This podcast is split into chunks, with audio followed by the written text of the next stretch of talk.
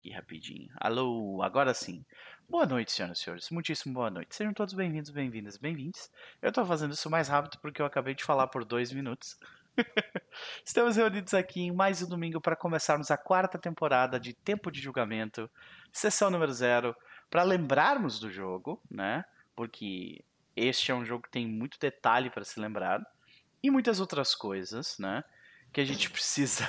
Obrigado por me lembrar, galera do chat. Valeu, valeu. Uh, e uh, muitos detalhes para serem lembrados, e nós precisamos também alinhar as expectativas para ter uma sessão, uma campanha e uma temporada maravilhosas. Como já tivemos no passado, né? Antes de começarmos de fato, Luquinha, se tu puder botar aquela música clássica de fundo enquanto a gente conversa aqui, eu agradeço. Quero dar um oi também pra galera do chat. Pelor, meu querido, seja bem-vindo. Ele falou lá que essa música de intro é a mais legal. E eu tava falando isso enquanto a gente tava aqui naquele papo do início de, porra, eu tava com saudades de ouvir essa música, sabe? Uh, ela é, é, tipo, de todas as de todas as intros, músicas de intro, eu acho que essa é a que eu mais tenho ligada à campanha, sabe? Tipo, eu escuto essa música e imediatamente eu vou para Arizona e, e, eu me lembro dos personagens, tudo que está acontecendo. Uh, temos a Bel Torino também, uh, sorry, Tenório também, então seja bem-vindo. Falou que ainda está com gosto amargo do final de Conquista do Leste, né? Uh, eu comentando só que todo fim é um novo começo, né? Então estamos aí. O Alisson Montenegro, seja bem-vindo também. Uh, Bardock, seja bem-vindo. Mestre da Pizza, seja bem-vindo. Galera, sejam todos bem-vindos. Você também que está no Lurk nesse momento ou no futuro nos assistindo. Espero que vocês estejam todos muito bem, muito bem acompanhados, com uma boa comida, uma boa bebida, né? Porque nós vamos aqui até as 22 horas. Que as coisas com Mago Ascensão e com o Luquinhas narrando são um pouco mais longas. Então a gente vai sempre fazer aquele. A gente vai manter aquele formato de duas horas. Faz um intervalo lá pelas 10 voltamos depois do intervalo e vamos até. Uh, desculpa, às 10 não, às 8. E voltamos o intervalo e vamos até às 22, né? É, não hoje, porém. Né? É, hoje no caso a gente vai. Como uma sessão zero, provavelmente vai ser mais curto do que isso. Mas é, estamos aí, de qualquer forma. Cláudio Torcado, seja bem-vindo mais uma vez, né? Para relembrarmos quem somos e, e, e, e definirmos o que a gente pode esperar de tempo de julgamento. Mas antes de começar de fato, quero introduzir as pessoas que fazem parte dessa mesa, que apesar de ter visto eles no domingo passado, eu já estava com saudades de qualquer forma. Vamos para ele. Elmo, meu querido. A partir de agora eu vou começar a te confundir com, com te chamar de Diego. Tá, e eu espero que é. você esteja ok com isso. Aparentemente agora eu estou com skin Diego. É, sei. E aí, Diego, como é que tá? Mas eu, eu acho engraçado porque ninguém nunca me chamou de Edward. Tipo, é. assim. E, o que é uma coisa boa, de... né? Sinceramente. Exatamente. Então, tipo, é, é bom, sabe? Diego. Uhum. Diego tá valendo. O, o problema ia ser se fosse Edward. de fato, de fato.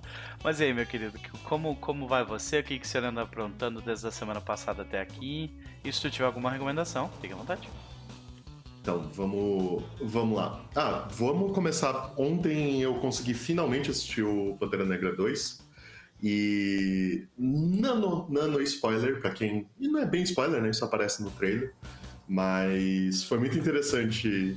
Uh, achei engraçado de ver um filme que ele traz a bastante da mitologia mesoamericana ali, né, no filme. Ele não pega tanto a Azteca, ele pega a mitologia maia. Mas se vocês viram o filme, vocês sabem que tem a, a serpente emplumada no filme. Sim, é a mesma divindade, ela só tem um nome.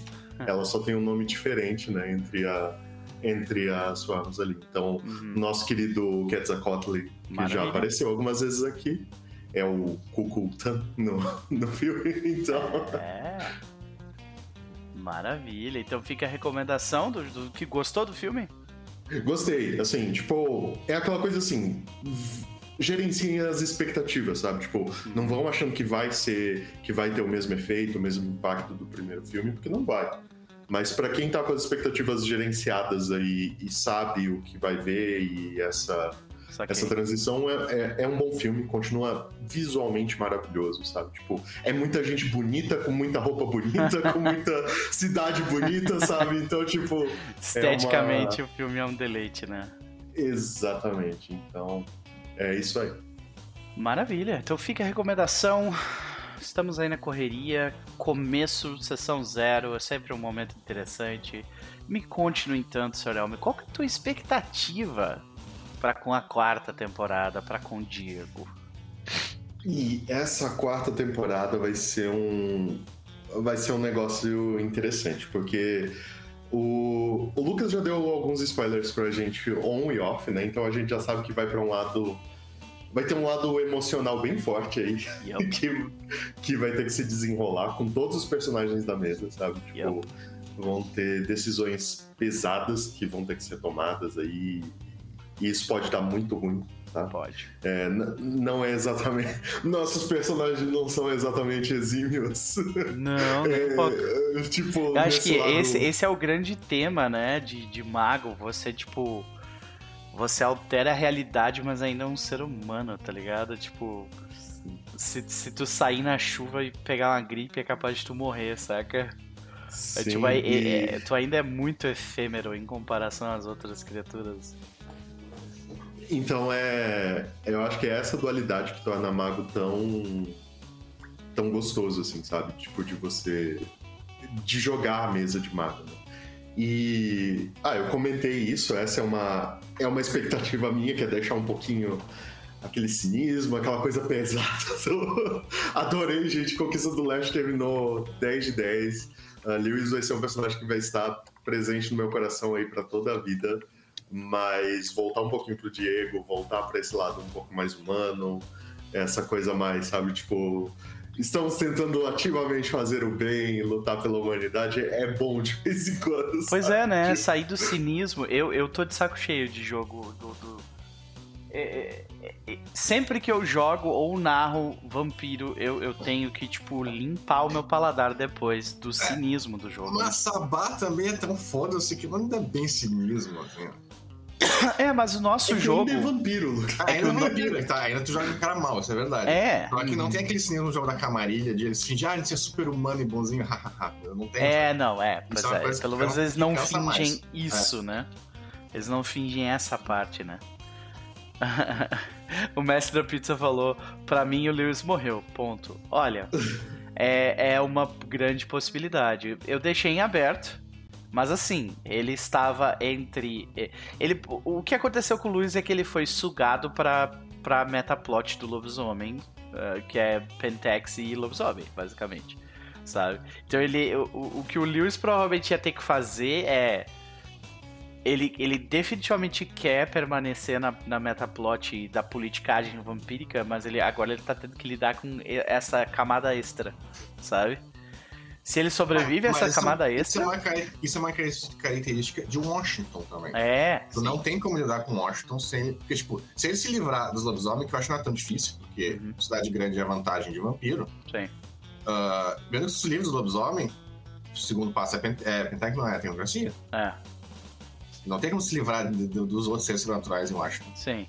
E, e, considerando que a tecnocracia fez o acordo com a Pentex nessa época, e tu tá sendo oferecido, tipo, literalmente apertando a mão de um diretor da Pentex, o que, que será que acontece com, com o Edward Lewis, senhoras e senhores? Mas né? tá, o Lewis, ele é vantagem para dentro do seu ele é um bom aliado pra tecnocracia. Uhum. Tipo, tu tem como haver diálogo ali. Tem, com certeza. Agora, fica na nossa mente aí se ele consegue isso. É. Agora sim, ele tem, ele tem um, ele tem uma matilha de lobisomens de posto bem alto, posto 4, que tipo ativamente quer matar ele, saca? Então é, é, é foda. É, é mesmo ele tendo mesmo ele tendo descendo a geração dele, se essa matilha, se dois dessa matilha aparecerem na frente dele, ele morre, sabe? É. Tipo, não tem. Não, se já tá de sexta, assim que tu vai aprendendo as coisas melhores, isso não é mais bem assim. Porque é. lobisomem toma no cu a presença e dominação de nível alto. Tu tem, ó, o Lewis tem uma salvação. Caso dê muita merda. Fora, fora que você tem a velocidade 5. O lobisomem não faz porra nenhuma contra a velocidade 5. É, tem isso. Uh, mas de qualquer forma, tem uma salvação pro Lewis, que é, caso dê muita merda, ele pode, tipo, suplicar pro Salvatore, tipo, tirar ele de lá. O Salvatore tira ele de lá. Ah, mas aí que tá, o Lewis nunca, nunca vai querer isso. Isso que eu ia dizer. É. Porque se o Lewis quisesse ficar fodão, é, é fácil, sai de Washington e vai pra qualquer outro lugar. Sim. Hum. Mas ele não vai querer. É. Não, mas é verdade que no final eu acho que tem, tem muito potencial de tomar no cu é o Lewis e a Jen. E que tem mais potencial de se estar bem dentro do Sabá é a 71 e o Jim. É, pois é. Eles meio que viram, tipo, É a natureza aquelas, nômade, né? aqueles bando incubadora, né? Que meio que, tipo... Não, é a natureza nômade É. dele, sabe? Tipo, se dá merda, simplesmente pode pegar as coisas e ir embora. Enquanto o Lewis e a Jen, por natureza, eles criam raiz, né? Pois é. Então eles não podem simplesmente ir embora. É. De qualquer forma, Elmo, vamos descobrir pra onde o jogo vai nos levar, não é verdade? Enquanto Vamos. isso. E vamos ter. Temos uma. Porque a gente não pode ficar longe delas, né? Temos uma, uma senhorita Giovanni aqui. Claro. pra, pra- que a gente precisa entender pra onde vai, né? Ai, meu Deus do céu. Esse, esse, esse relacionamento, ele é, tipo, é os dois mentindo um pro outro que estão, tipo assim, não, eu tô usando ela, sabe? É, e os dois estão mentindo, cada um pra si, que eles, na real, se gostam. E isso é a parada mais perigosa de todas, porque eles realmente gostam um do outro, pelo menos eu acho. Olha, eu, eu acho que eles não se gostavam, sabe? Tipo, mas em algum momento isso aconteceu. Exatamente. Dois tóxicos lindos. É, pois é. É tipo, são duas pessoas que estão no, no, no- no topo da, da cadeia alimentar dos seus, dos seus ecossistemas. Que estão entediados e querem se divertir um com o outro. Tipo, é literalmente a, a receita de uma bomba, sabe? Eu tenho essa pergunta, por que, que o Diego começou isso? Porque a Violeta começou isso porque era uma puta vantagem política, né? Hum. Deu o maguinho ali. Agora por que, o Diego Eu foi acho, eu acho que o Diego ele queria se sentir, tipo, humano. Ou, ou não, né? Sei lá. Que que Ah, tem que é? coisa, ela tem pode ser simplesmente, ela tem cinco de aparência, né? Então. É. É, o, ah, de vez em quando as coisas do Diego é por que, que o Diego fez isso? E é só porque, tipo, pra ver o que, que ia acontecer, sabe? Curiosidade Tipo, é hermética. isso. A- Exatamente. Tipo, tem, tem um monte de momentos que o Diego faz alguma coisa e depois eu me pergunto por que, ele faria isso? E ele faria, sabe? Só pra ver o que, que vai acontecer. Então, tipo, hum, e se, e se eu ficar com uma. uma Bem-vindo, Matheus, meu querido. Bem-vindo ao Jogo Mal. Bem-vindo ao maravilhoso do acervo do, do Goblin Erudito, que também é um canal de RPG aqui no YouTube. Gente, sigam eles, que eles são maravilhosos. O querido Koi, seja bem-vindo. Que eu fico feliz que o Neno tá bem, tá suavão. Uma pena que tu esteja trabalhando, de, co- infelizmente. Mas eu espero que a live te dê uma boa companhia pro teu resto de domingo. Mais alguma coisa, nosso querido Diego? Eu acho que. Por enquanto é isso, né? Vamos ver pra onde isso vai. Maravilha. Vamos pra ela então, que está cansadita, né? Je suis fatigue. E aí, minha querida, como vai você? Boa noite, boa noite. Oi, gente, muito boa noite. Estou morta, morrida, morrendo e vou continuar assim até pelo menos amanhã. Ai, ai. Fazer o quê? Eu, eu, eu acho engraçado porque já faz um tempo que o pessoal que eu, que eu fico vendo nessa, esse contraste, tipo, ah, final de semana, não sei o que lá, vou descansar. E eu fico, puta que pariu, não chega o final de semana, não chega o final de semana, por favor, não chega o final de semana. ah, porque, né? Mas enfim, É, pois é, né? É tipo, no fim das contas, ah, o fim de semana muitas vezes, pelo menos pra mim, o fim de semana é mais cansativo do que a semana, assim. A questão é que a semana tem mais coisa que, que eu preciso sobreviver, assim, sabe? Tipo, que eu odeio fazer, mas eu tenho que fazer, sabe? Então, tipo, o fim de semana pra mim, pelo menos, é cansativo, mas é legal, sabe? É, o meu tem os pontos legais, né? Tipo, Uhum. isso. Mas o sobreviver mesmo é quando vem essas loucuras de final de semana, mas. ah, É. Tamo aí. Espero que, né, ah, que passe logo, que tu fique, fique descansada logo. Mas, minha querida, e aí, o que, que tu anda aprontando desde domingo passado? Se tu tiver alguma recomendação, fica à vontade. Me estressando com meu computador. Sofrendo pra caralho com essa jossa. Mas duas pessoas entraram, entraram pra lista de gato, vamos conversar e pra mim ver se eu consigo te dar um suporte técnico aí. A gente tentou fazer algumas coisas já, mas não rola. A gente teve que cancelar a mesa da, da segunda-feira passada por causa disso. Aí eu vou ver da manhã pra outra pessoa transmitir, outra pessoa pegar o negócio, a gente vai deixar tipo, meio organizado antes. Mas fora isso, foi semana de, de joguinhos, além de, de trabalhos. Ah, eu tô perdendo a vida no Genshin de novo, porque tem personagem bonito, novo e forte vindo daqui 10 dias. Então, né, a gente já guardou 80 rolls, se a gente conseguir guardar mais uns 60 e a gente já tá feliz. Então, Olha né, esse filho da puta vai vir pra casa. Querendo ou não. Raspando o impacto continua firme e forte, pelo jeito, né? E eu não aguento mais repolho. Puta que pariu. Eu queria saber por que, que a Mihoyo trocou a tara dela por buraco pra repolho.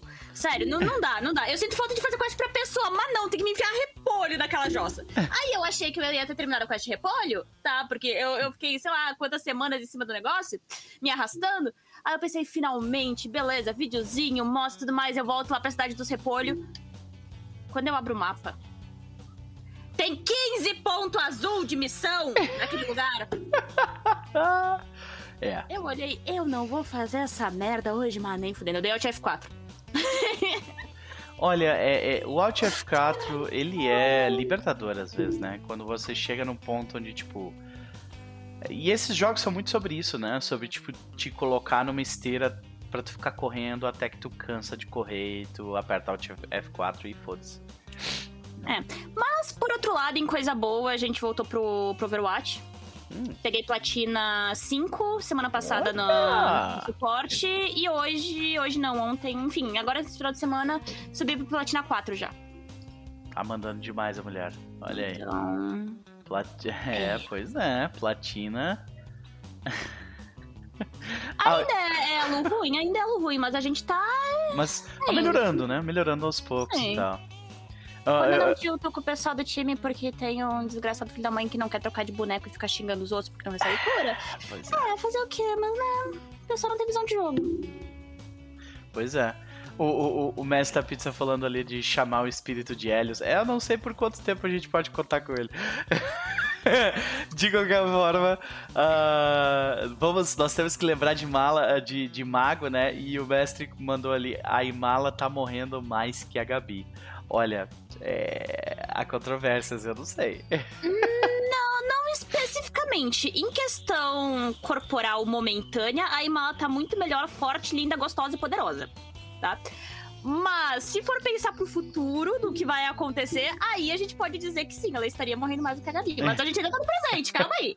De- Calma. Deixa ela bem, deixa ela viva. É, essa temporada vai ser, vai ser fortes emoções, senhoras e senhores. Vai. Slay, seja bem-vindo, seja bem-vindo. Ah, e e o, o, o Koi mandou ali no chat. Pelo menos jogando de platina, você já enxerga a luz no fim do túnel. Saca? Tá tipo assim, ah, eu estou quase chegando na parte onde as pessoas realmente sabem jogar, sabe? É, Mas, mas, chega assim, mesmo nesse ponto? Chega É, mesmo. é, né? Não, então, ah, eu tava numa série de vitórias ali legal, tipo, até quando a partida tava ruim a gente conseguia fazer alguma coisa, até quando perdia não era daquele jeito. Uhum. Mas, cara, as últimas partidas que eu joguei é como se eu estivesse seguindo o túnel, assim, olha uma luzinha lá no fundo, caiu um pedregulho gigante na minha cabeça. Nossa, ai ai. Bom, sinto muito, minha querida, sinto muito. Olha o Vitor aí, seja bem-vindo, meu querido. De, co- é, é, de qualquer forma, Gabi, e aí? Além de, de, de jogar essas coisas todas, tem alguma coisa pra nos recomendar? Eu comecei a assistir a série da Vandinha, mas eu não terminei ainda. Fiquei Uhum. no primeiro episódio ainda porque não deu tempo, mas. Ela. Eu tô curtindo, mas assim, eu não tô no momento pra. Série Dark Adolescente da Netflix, Saquei. sabe? Que Então. mo- em que momento que você está agora? Tipo, o que, que tu tá querendo assistir? Ah, tá, eu ia falar que eu queria dormir, mas tudo bem. ah, ok. Faz sentido, faz sentido. pois é. Bom, de qualquer forma, fica aí, né, em reserva, porque eu já ouvi gente falando muito mal dessa, dessa série, eu vi gente falando muito bem da série, então. A minha Assim, bolha meio as- que não se decidiu, sabe? É, as pessoas podem me xingar, mas a opinião que eu tô tendo sobre ela é a mesma opinião que eu tive no início de Sabrina. Tipo, ok, tá legal, tá divertido, não Sabrina sei foi uma, se é foi isso. uma- foi uma decepção, né? É. A primeira temporada até que tava legal. O Não, produto a primeira temporada foi boa, a segunda foi. E a terceira, eu nem lembro quando eu parei de olhar, porque eu simplesmente Eu parei parei de olhar. Eu olhei os primeiros da terceira, assim, e simplesmente não tem porque continuar olhando. Pois é. É, mas tipo, eu tô. Eu, eu tô com, a- com essa pequena impressão, sabe? Eu tô sentindo, tipo, ah, que eu vai. Tipo, ir mais ou menos por esse mesmo caminho. Espero que não. Porque os atores, quem tá fazendo. Nossa, tá muito bom. Tá muito foda. Uhum. Ah, eu ia falar escalação ao futebol na cabeça ainda.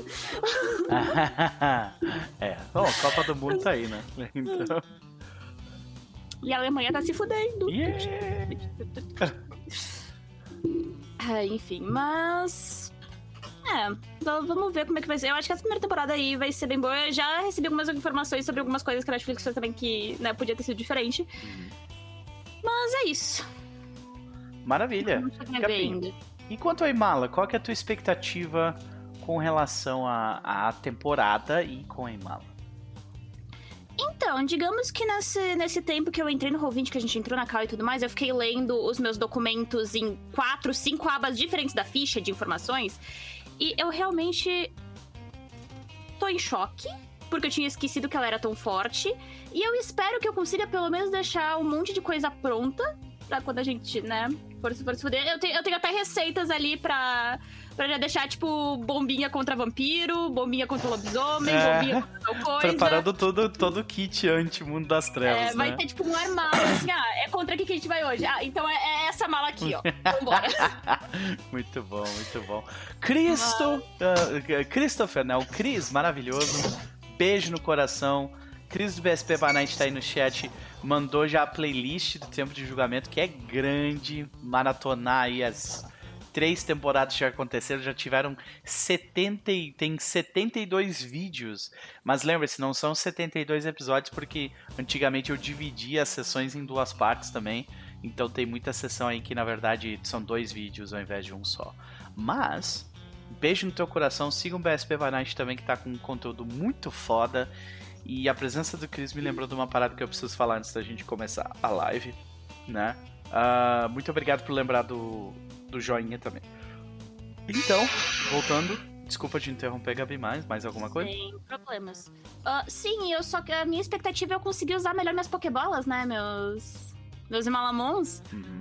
Porque a princípio, né, eu tenho um que é mais focado pra, pra bodybuilder, que o, o mestre me lembrou que ele. Como é que é a palavra? Ele absorveu o, o bicho de fogo lá, Aham. o treco de fogo. E o outro que era uma mistura de que- um bicho de terra que era de elementos de fogo e vento, né? Então. Pois eu tava é. relendo ali o que eles fazem e as coisas. Olha, eu, espero que nesse meio tempo aí, ah, entre o que acabou e o que a gente vai começar a jogar, eu tenha conseguido fazer uns tratos legais com eles ali, umas coisas. Tipo, ah, gente, vamos se ajudar? Então aqui, vocês vão trabalhar pra mim, seus da puta, querendo ou não. Senão eu sacudo tua Pokébola até tu ficar doente.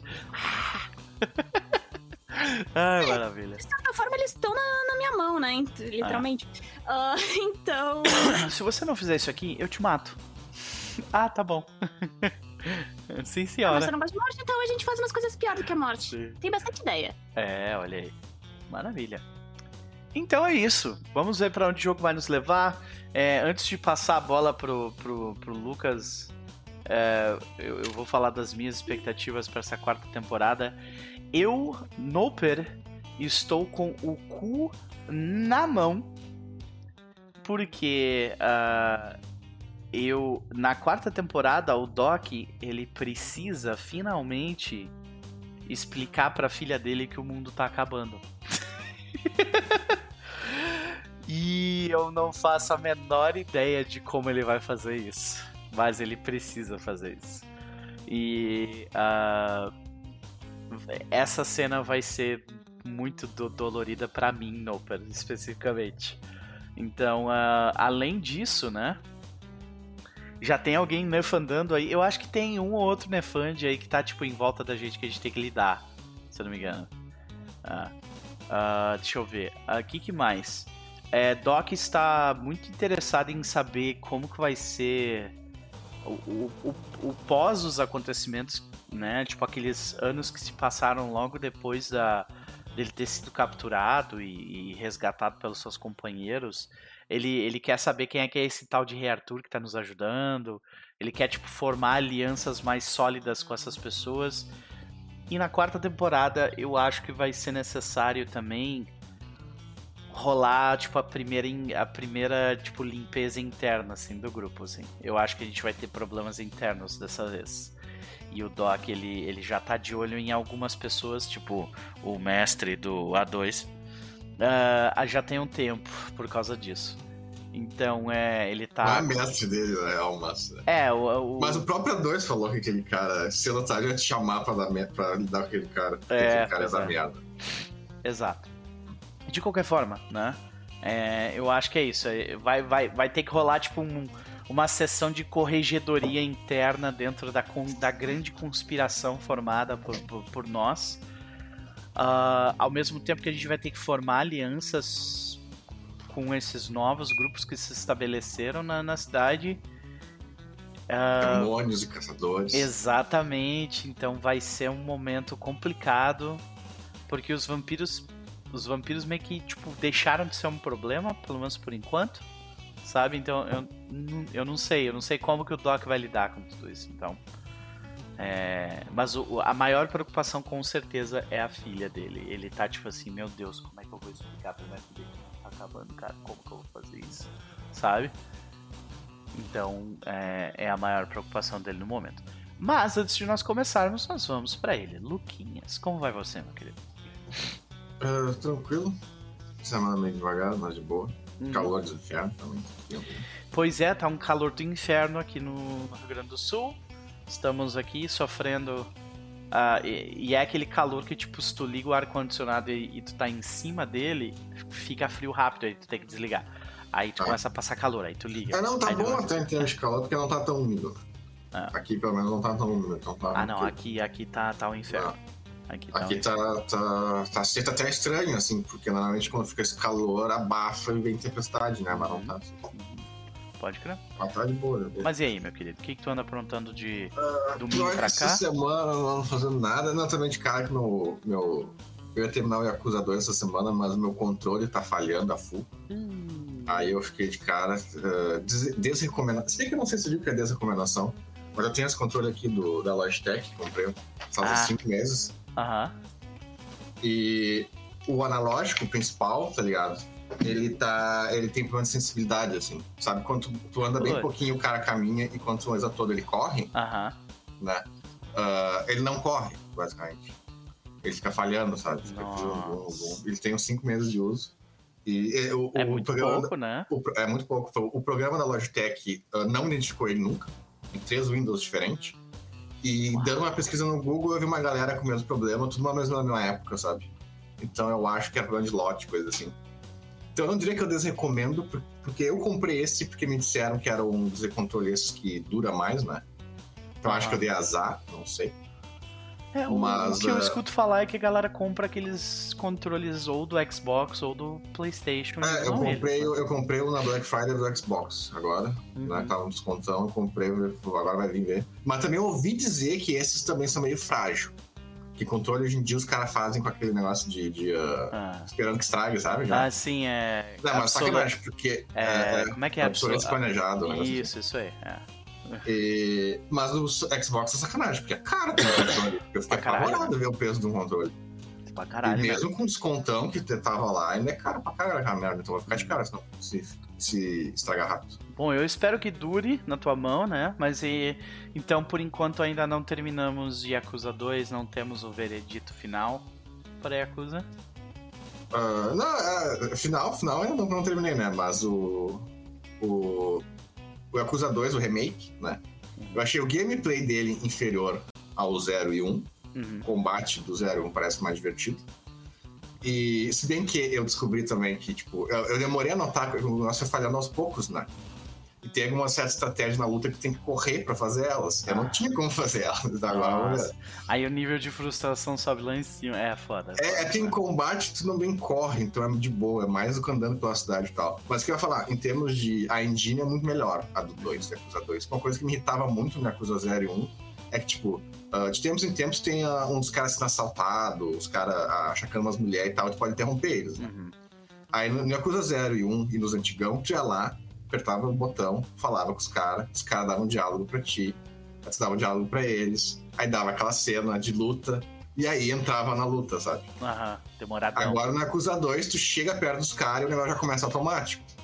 Ou simplesmente tu vai entrar numa lojinha, antes era load, né? Sim, agora entra tudo automático. entendi. Ah, e tipo, tu- todas essas mecânicas de RPG com menuzinho não tem mais. Entendi. Isso achei uma maravilha. Né? Que é assim também no Like a Dragon, né? Que é a mesma engine e tal. Sim. Que não, tem, não é tão engessado, que era um, um dos, um dos minha- das grandes reclamações do- dos antigos. Ok, melhoramos então. Ah, vamos ver como, como, como termina o Yakuza 2. E assim que tu terminar esse, tu vai pro 3? Não, eu vou dar um tempo ainda de Yakuza. Até porque o 3 é um downgrade fudido de. de tecnológico, né? Porque o Yakuza 2 ele tá usando a engine Dragon, que é a Sim. última que eles têm. Aham. Né? O 3 eu volto pro jogo de 2006, 2007. É, aí tu tem que estar no espírito mesmo É, pra continuar tipo, a história, né? É, porque o 3 ele é, ele é remaster, não é remake, né? Uhum. Ele basicamente eles aumentaram, tipo, era jogo de Play 3, né? Eles só aumentaram pra rodar 120p a 60, 60 FPS, né? Saquei. Não é refeito que nem outra coisa. Ah, aí vamos ver. Ok, veremos então. De qualquer forma, é sempre um prazer te ter por aqui, meu querido. Mas e aí? Tem, tu tem alguma coisa pra recomendar? E se não, qual é a tua expectativa pra com essa temporada? Ah, de novo, eu acho que não. Uhum. Só desde que começaram com esses controles aí. ah, sacanagem essas empresas com esses controles de merda. Porque o meu, meu, meu controle de Play 2, o original, Aham. durou uns bons 4, 5 anos. Fácil. Ah, pois é. E tu jogava. A gente jogava pra sim, caralho. jogava pra caralho. Sim, Aí né? tá, jogava todo dia, jogava muito mais, jogava hoje até. Sim. E. E durou aquela bosta, era bom aquele controle. O controle da Nintendo costumava ser bom também. O Yakuza 2 que tu tá jogando é o Kiwami? Amo isso, é o remake. Então é isso aí. Beleza. Ah, e a expectativa com relação ao jogo? Ah, expectativa eu sei, eu tô muito curioso pra ver que direção vocês vão levar várias coisas, né? Hum, Eu já sei bem o que vai acontecer na... no início. Mas. ah, então eu tô tentando não ter muitas expectativas, mas. ah, no jogo do Mario, pelo menos, né? Aham. Ah, porque o jogo do Mario tem muito mais ah, ah, influência de vocês, né? Vocês Sim. vão decidem mais muito mais sandbox, né? Assim. coisas. É, bem mais sandbox, vocês mais decidem do que eu. Hum, Então eu não sei bem o que esperar ainda, vamos descobrir. Eu acho que eu vou saber agora nas próximas sessões. uhum.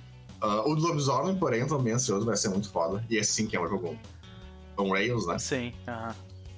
Ah, e aí, esse tô muito curioso, mas aí falta bastante ainda. Pois é, temos alguns meses aí de, de mago antes de chegar lá. Mas. ah, então é isso, Luquinhas. A partir de agora é com o senhor. Eu só a última lembrança que ah, hoje é, ah, estamos nos últimos dias da promoção da Steam. Pra me avisar o negócio. Pra quem Verdade. não olhou. É, e tu me lembrou que eu tenho que falar duas paradas rapidinho. Galera, estamos no YouTube, então por favor, eh, deixem um like porque nos ajuda a distribuir o vídeo para mais pessoas que podem estar interessadas, né? Ajuda com o algoritmo. Além disso, ah, se vocês quiserem ah, acompanhar mais coisas do canal, eu, eu considero que eu, eu- eu peço por favor se inscrevam no canal que daí vocês recebem os vídeos na timeline de vocês. Se vocês não quiserem perder absolutamente nada, cliquem no sininho que vocês recebem notificações assim que a gente entrar online. Ah, e existe uma última coisa que vocês podem fazer para nos ajudar, que é, é, contribuir com o Pix, né? Vocês estão vendo um quadrinho lá em cima, na direita superior. Se vocês fizerem uma doação de 5 reais ou mais, vocês podem deixar uma mensagem que vai aparecer na tela e vai ser lida pela voz do Google, né? Então a gente agradece demais qualquer tipo de contribuição. Não somente pra gente, né? Porque nós estamos chegando agora no fim do ano e criadores de conteúdo não tem 13 terceiro e essas outras coisas, então contribuam para os seus, pros seus ah, criadores de conteúdo favoritos para eles terem um Natal decente, né, gente? Então é isso. Não precisa nem ser para mim, manda para Gabi, manda para o Mestre X, para Medir que tá com que tá com um financiamento coletivo aberto pro quadrinho dela, pro Goblin Erudito também, né? Ó, o, o, o, o Koi comentou ali que Disco Elysium tá 19 reais, gente. 19 reais. Esse jogo é uma obra-prima e tá 19 reais. Tá? Só é isso que eu digo pra vocês. Essa é a oportunidade que vocês têm. A segunda coisa que eu queria comentar antes da gente começar também rapidinho é que ah, faz um mês que a, a Community Manager, né? que foi transformada em embaixadora da América Latina do mundo das trevas, ela fez uma postagem uh, denunciando xenofobia e outras, outros tipos de abusos dentro da comunidade do mundo das trevas, né?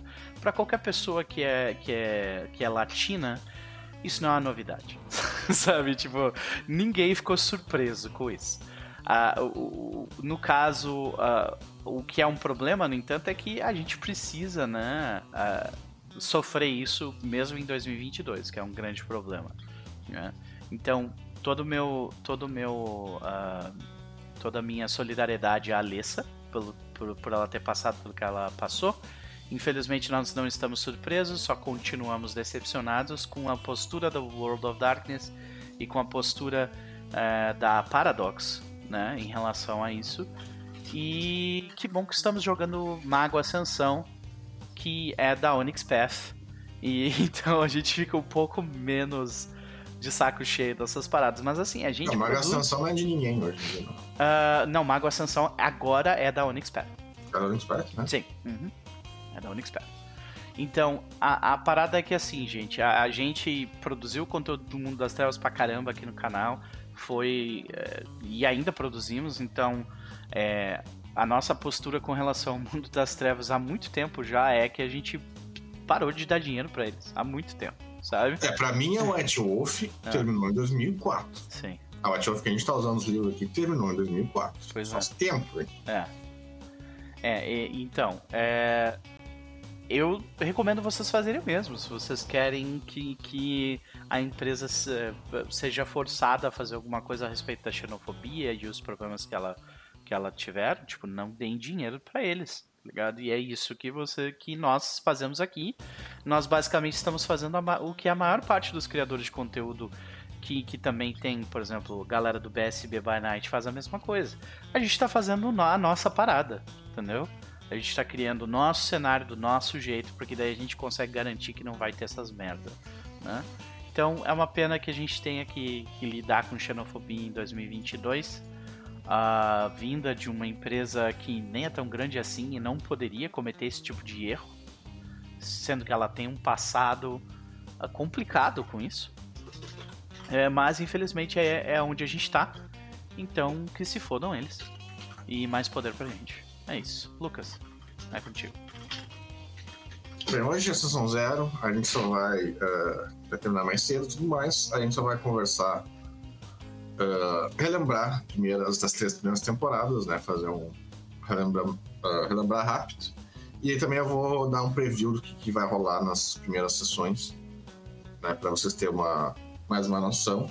Tem umas coisas que eu vou pedir que tem que pedir para vocês uh, fazem fora do jogo.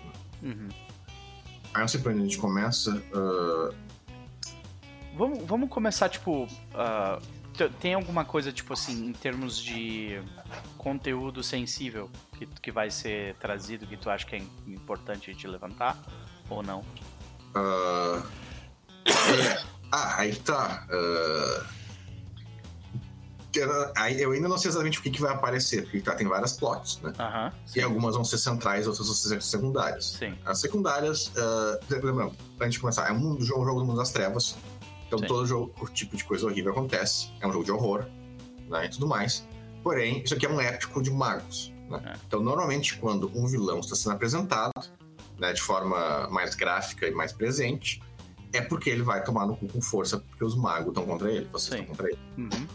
Então, tem sempre esse aspecto, né? Não uhum. é diferente do jogo do, do vampiro que tinha que fazer aquele aviso lá que Uh, que no jogo vai ter todo esse Vai ter toda. Ah. Essa coisa que meio que vai ter, mas vai ser bem exclusivo nos vilões, né? Uhum. Agora, quais vilões vão aparecer mais, mais vai depender. Uh, vai depender de vocês também, de, de direção que vocês vão ir. Entendi.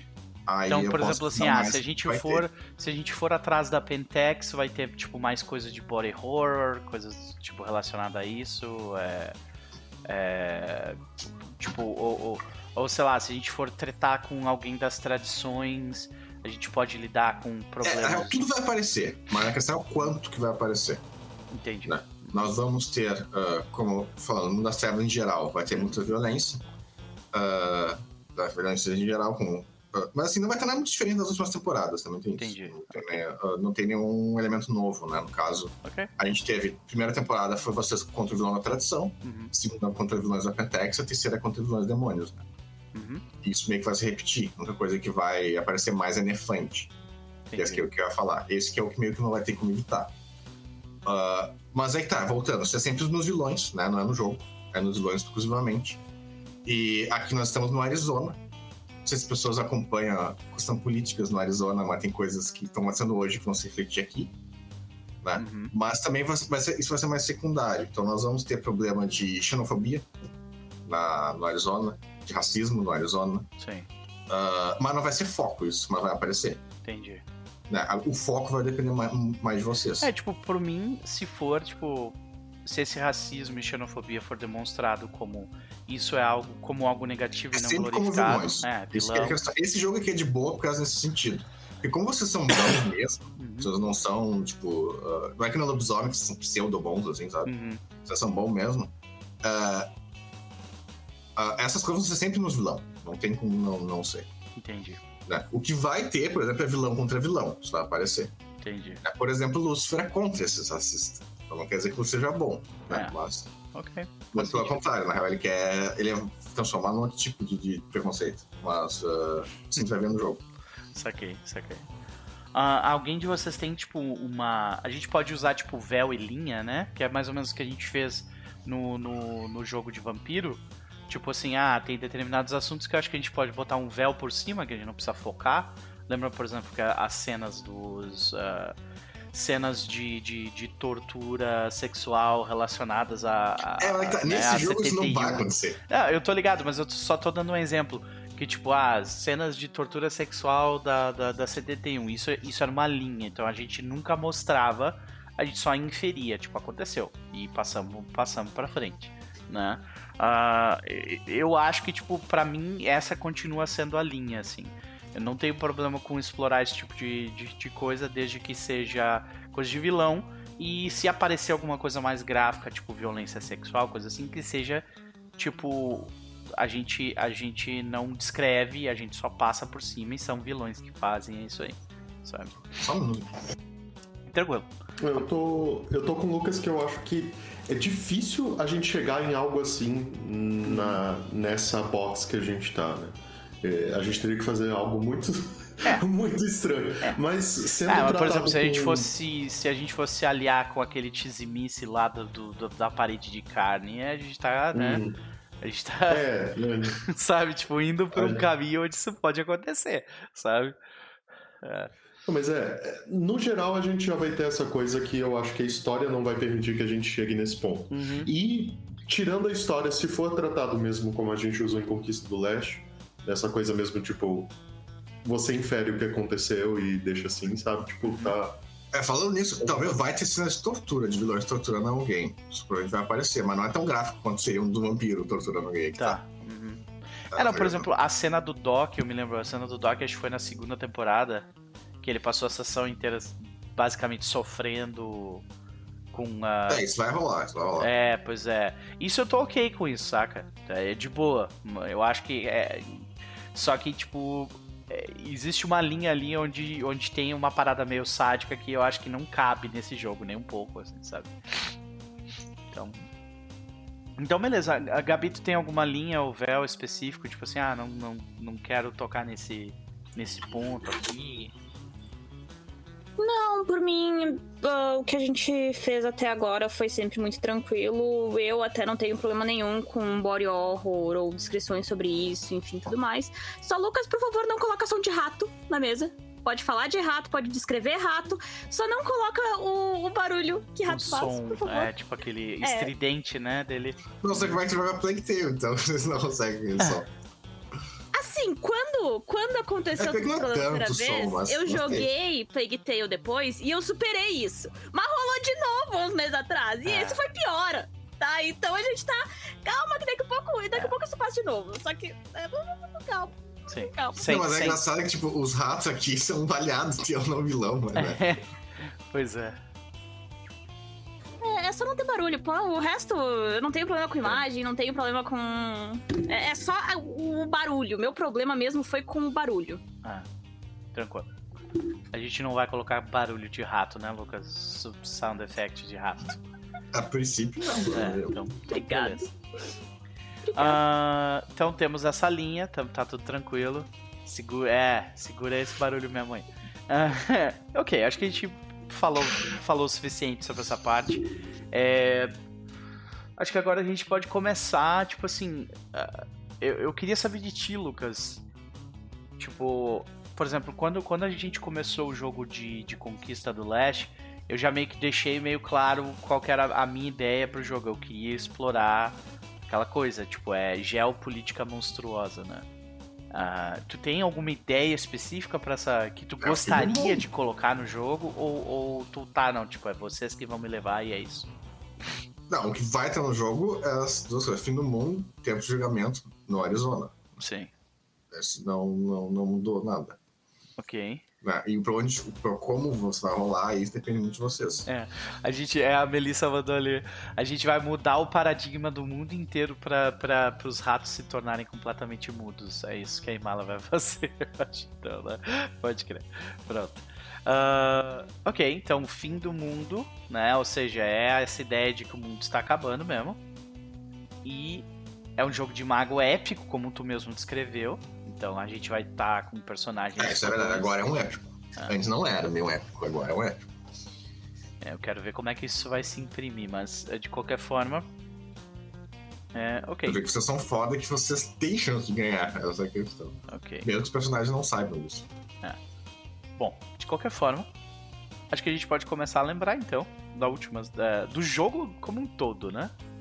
O que eu me lembro assim, a primeira temporada foi nós despertamos, nós fomos juntados tipo lá na, na, na catedral do, do cara que salvou o Doc, catedralzinha que não era uma catedral, era uma igreja de beira de de, de estrada. Que ainda é um meio que um, que um lugar de. Isso, exatamente. E aí foi aquela introdução ao mundo, né? A gente, eu me lembro que a gente lidou com um Nefand logo de cara. A gente lidou com um Desaurido, que ela. A Desaurida, que Vocês ainda foram existe. introduzidos ao É. E Desaurido. Ne- um Desaurido. mataram, assim. Isso. E aí, depois de. Olha a Evelyn aí, beijo querida, seja bem-vinda. Ah, aí, depois disso, ah, basicamente o jogo foi a gente compreendendo como é que funcionava o ecossistema de McNeil e região em volta, né? Porque na época, até vou mostrar aqui pra galera. Na época a gente tava, a gente jogava na região ali embaixo de Tucson, né? Então a gente tem esses pontinhos no mapa aqui que eu gostaria de lembrar o que, que eles são. Porque eu mesmo, tipo assim, o que, que é isso mesmo? Eu acho que aqui é o nosso nodo e aqui é outro lugar. Ah, sabe? esses pontos aqui não significam nada, eu acho. Esse vermelho, azul e preto. Ah. Bom, um dia eles significaram, né? Mas não sei se estão no lugar certo também. É. Eu sei que tinha. O, o nosso nodo é aqui em Pierce, né? Não, Em o nome de vocês é aqui. Ah, embaixo do portal, perto de McNeil. Ok. Ok. O nome de vocês é aqui. Tá, beleza. Então, ah, eu me lembro que a gente descobriu o nodo e meio que o nodo nos escolheu, né? E ele era especial no sentido de que ele, tipo, se comunicou com a gente, ah, fez pedidos pra gente. E aí a gente descobriu dois. Descobriu duas coisas. Primeiro a gente foi convidado pra casa do Andarilho. E depois a gente descobriu o McConnell. Né? Por causa do andarilho que é tipo por aqui. A casa do Andarilho fica, tipo, aqui perto de Douglas, né? Ok, azul. McDonald's. Isso, exatamente. E aí, imediatamente. É, é, exato. Imediatamente, quando a gente encontrou com, com, com o McConnell, imediatamente o Doc disse assim: tem caroço nesse angu aí. O Doc disse assim: esse cara tá fazendo merda.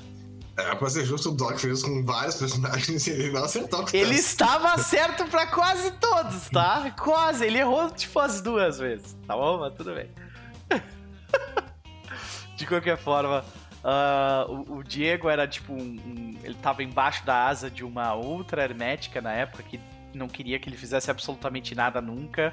A Imala, tipo, tinha recém saído da reserva onde ela vivia e, tipo, foi conhecer o mundo. E o Doc era um porra louca que só não morreu porque. porque. Uh, porque despertou. E no meio disso tudo, desses três personagens, tipo, tentando entender onde eles estavam nesse mundo novo, eles tiveram que enfrentar o McConnell, que era um filho do Éter, um mestre dos magos, fodão, fodão, que estava transformando gente, moradores de rua, em mobília. Né? E em energia em éter, né? Doc era um adolescente suicida, exatamente. Não, não, não. Doc era um adolescente suicida de 20 anos nessa época, cara. Ele era novinho. Ele é, ele é o mais novo do grupo, né? Ele é o mais novo do grupo. Ele é o mais novo. Cinco, esse jogo rolou em 90, 88, 89? 87. 87 foi a primeira temporada. E agora a gente tá em 2004, cara. Então todo mundo aqui, tipo, eu sou o único que não chegou nos 40, eu acho. Diego já tá beirando os 50. É. Mas com corpinho de 30, né? Exato. O, te o tempo passa diferente. Difer é, passa diferente pra pessoas que têm sangue de vampiro no corpo, né? Pode crer. tá ligado?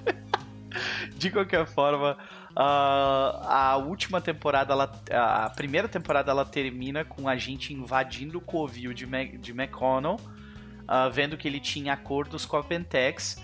A gente basicamente, o Doc e o grupo basicamente, tipo, declararam guerra à Pentex lá mesmo. E, tipo, foram atrás do McConnell e o McConnell impediram que o McConnell fizesse um. É, teve o A2. Tá, assim, gente, teve muito NPC importante. Teve o A1, teve o A2, o A3. É, o que aconteceu foi. E o A4. O né? A1 uh, foi o cara que sacrificou para liberar o, as seguranças lá do negócio e tudo mais. Vocês não é. teriam entrado sem ele. É, pois é. Ele se deletou lá e. E. E morreu. O A2 e o A3, vocês conhecem. Sim. Né? E o A4 era. Não sei se era o A4 que era o. Que era, era um robôzão fodão que, que, foi explodido pelo. pelo. por mim. Pelo, ah, sim, tu e o A3 mataram eles, tá Isso, certo? é. Uhum. O A4 tinha um A0, que era uma inteligência artificial que o, o A2 e vocês mandaram para uma para outras tradições. Nunca Isso, souberam, cara, durante essa invasão, eu me lembro até hoje, tinha uma pessoa congelada, que era um cowboy congelado. Sim. E tinha um cérebro. Sim, congelado. É, também. Vocês também uh, mandaram esse problema pra outros, né? É, tipo assim, cara, não vou lidar com isso aqui não. Gente não mandou pra tradição, um pirralho, Não tinha um pirralho que era uma versão mais a... nova do, Mac, do McConnell? Sim, que a gente impediu o McConnell de... de... Sim, de... o McConnell tinha clones. É. Um deles estava é. morto já quando... Quando é. vocês chegaram, tinha dois clones. Um morto e um vivo. Uhum. O vivo vocês capturaram. Ah, tem outro personagem importante na primeira temporada que é a Nuisha, que ajudou Sim, de. É, teve uma coiote que ajudou vocês. Isso, é. e ela aparece na segunda temporada depois e a gente começa a ter uma ligação. Tá por ali ainda. É. Ela vai aparecer na real no Lobisomem. Ah, a treta do, do Blade ali no início não foi na primeira temporada também? Foi. Quer dizer, vocês conheceram o Blade na primeira temporada, que ele era... A gente salvou o cu dele na primeira temporada. Sim. Ele ajudou vocês, na real. Na primeira Olha, temporada... Eu vou dizer que foi tipo meio a meio, porque foi meio a meio. Tá? É, Depois ele tem o arco dele, Lucas, é. mas na primeira temporada. Não, na primeira foi a temporada que ele tava com uma arma de fogo e fugindo. E ele fugindo e ele matou uns caras. Ele foi bem mudado. Isso não, isso, eu também. Bem. Eu tava com ele e eu tava atacando garra em todo mundo. É. Tu, tu, elimina a gente daquele cenário, ele só teria morrido. Só, tá, tá? sim. Mas, ele, mas se elimina vocês daquele cenário, ele nem estaria ali. Não teria é, algum problema, não. Ele não estaria tentando ser morto. Aí, a tá. curiosidade dele, né? pois é. Mas, mas é, foi, foi conheceram o Blade, vocês descobriram que é Las Madres, que é o nome de uma cidade fictícia né, aqui perto do feudo de vocês. Do feudo de vocês, não, do nodo de vocês. Sim. E vocês conheceram o Blade e também os outros pessoal, né? Tem um pessoal lá estranho. Que é os, é os uh, góticos. É os góticos de lá. É. Né? Que, tem, que tem um cemitério lá, que tem uma mansão lá que é bizarra. Isso vai aparecer na segunda temporada. Isso. A mansão bizarra é de uma, é de uma família de changelings, né? Um, é um grupo de Não, changelings. era uma família de... Era uma família, família normal, que foi corrompida pela Wyrm, uhum. né? E aí... Uh, isso é na segunda temporada, né? Uhum. E tem aquele... Lembra, lembra que vocês foram naquele... Uh, Aquele lugar que Eles era uma mina pegaram as abandonada. cartas, né? Que o Diego tava, tipo, decifrando É, as Que cartas. tinha uma mina abandonada e tal. Sim. Aí era uma família que eles estavam ah, entrando dentro da mina, né? Minerando e tal, com Uhum. coisa. Só que aí entrou um negócio Wyrm, eles começaram a esca- escavar coisas fundo demais. Eles começaram a trazer escravos. Os É. escravos começaram a morrer demais. Eles começaram a trazer. Eles começaram a trazer um monte de escravo. E ah, só como o negócio era. Lá embaixo os caras tudo morriam, eles começaram a capturar pessoas em volta. Né? Pessoas que não eram escravos e tal.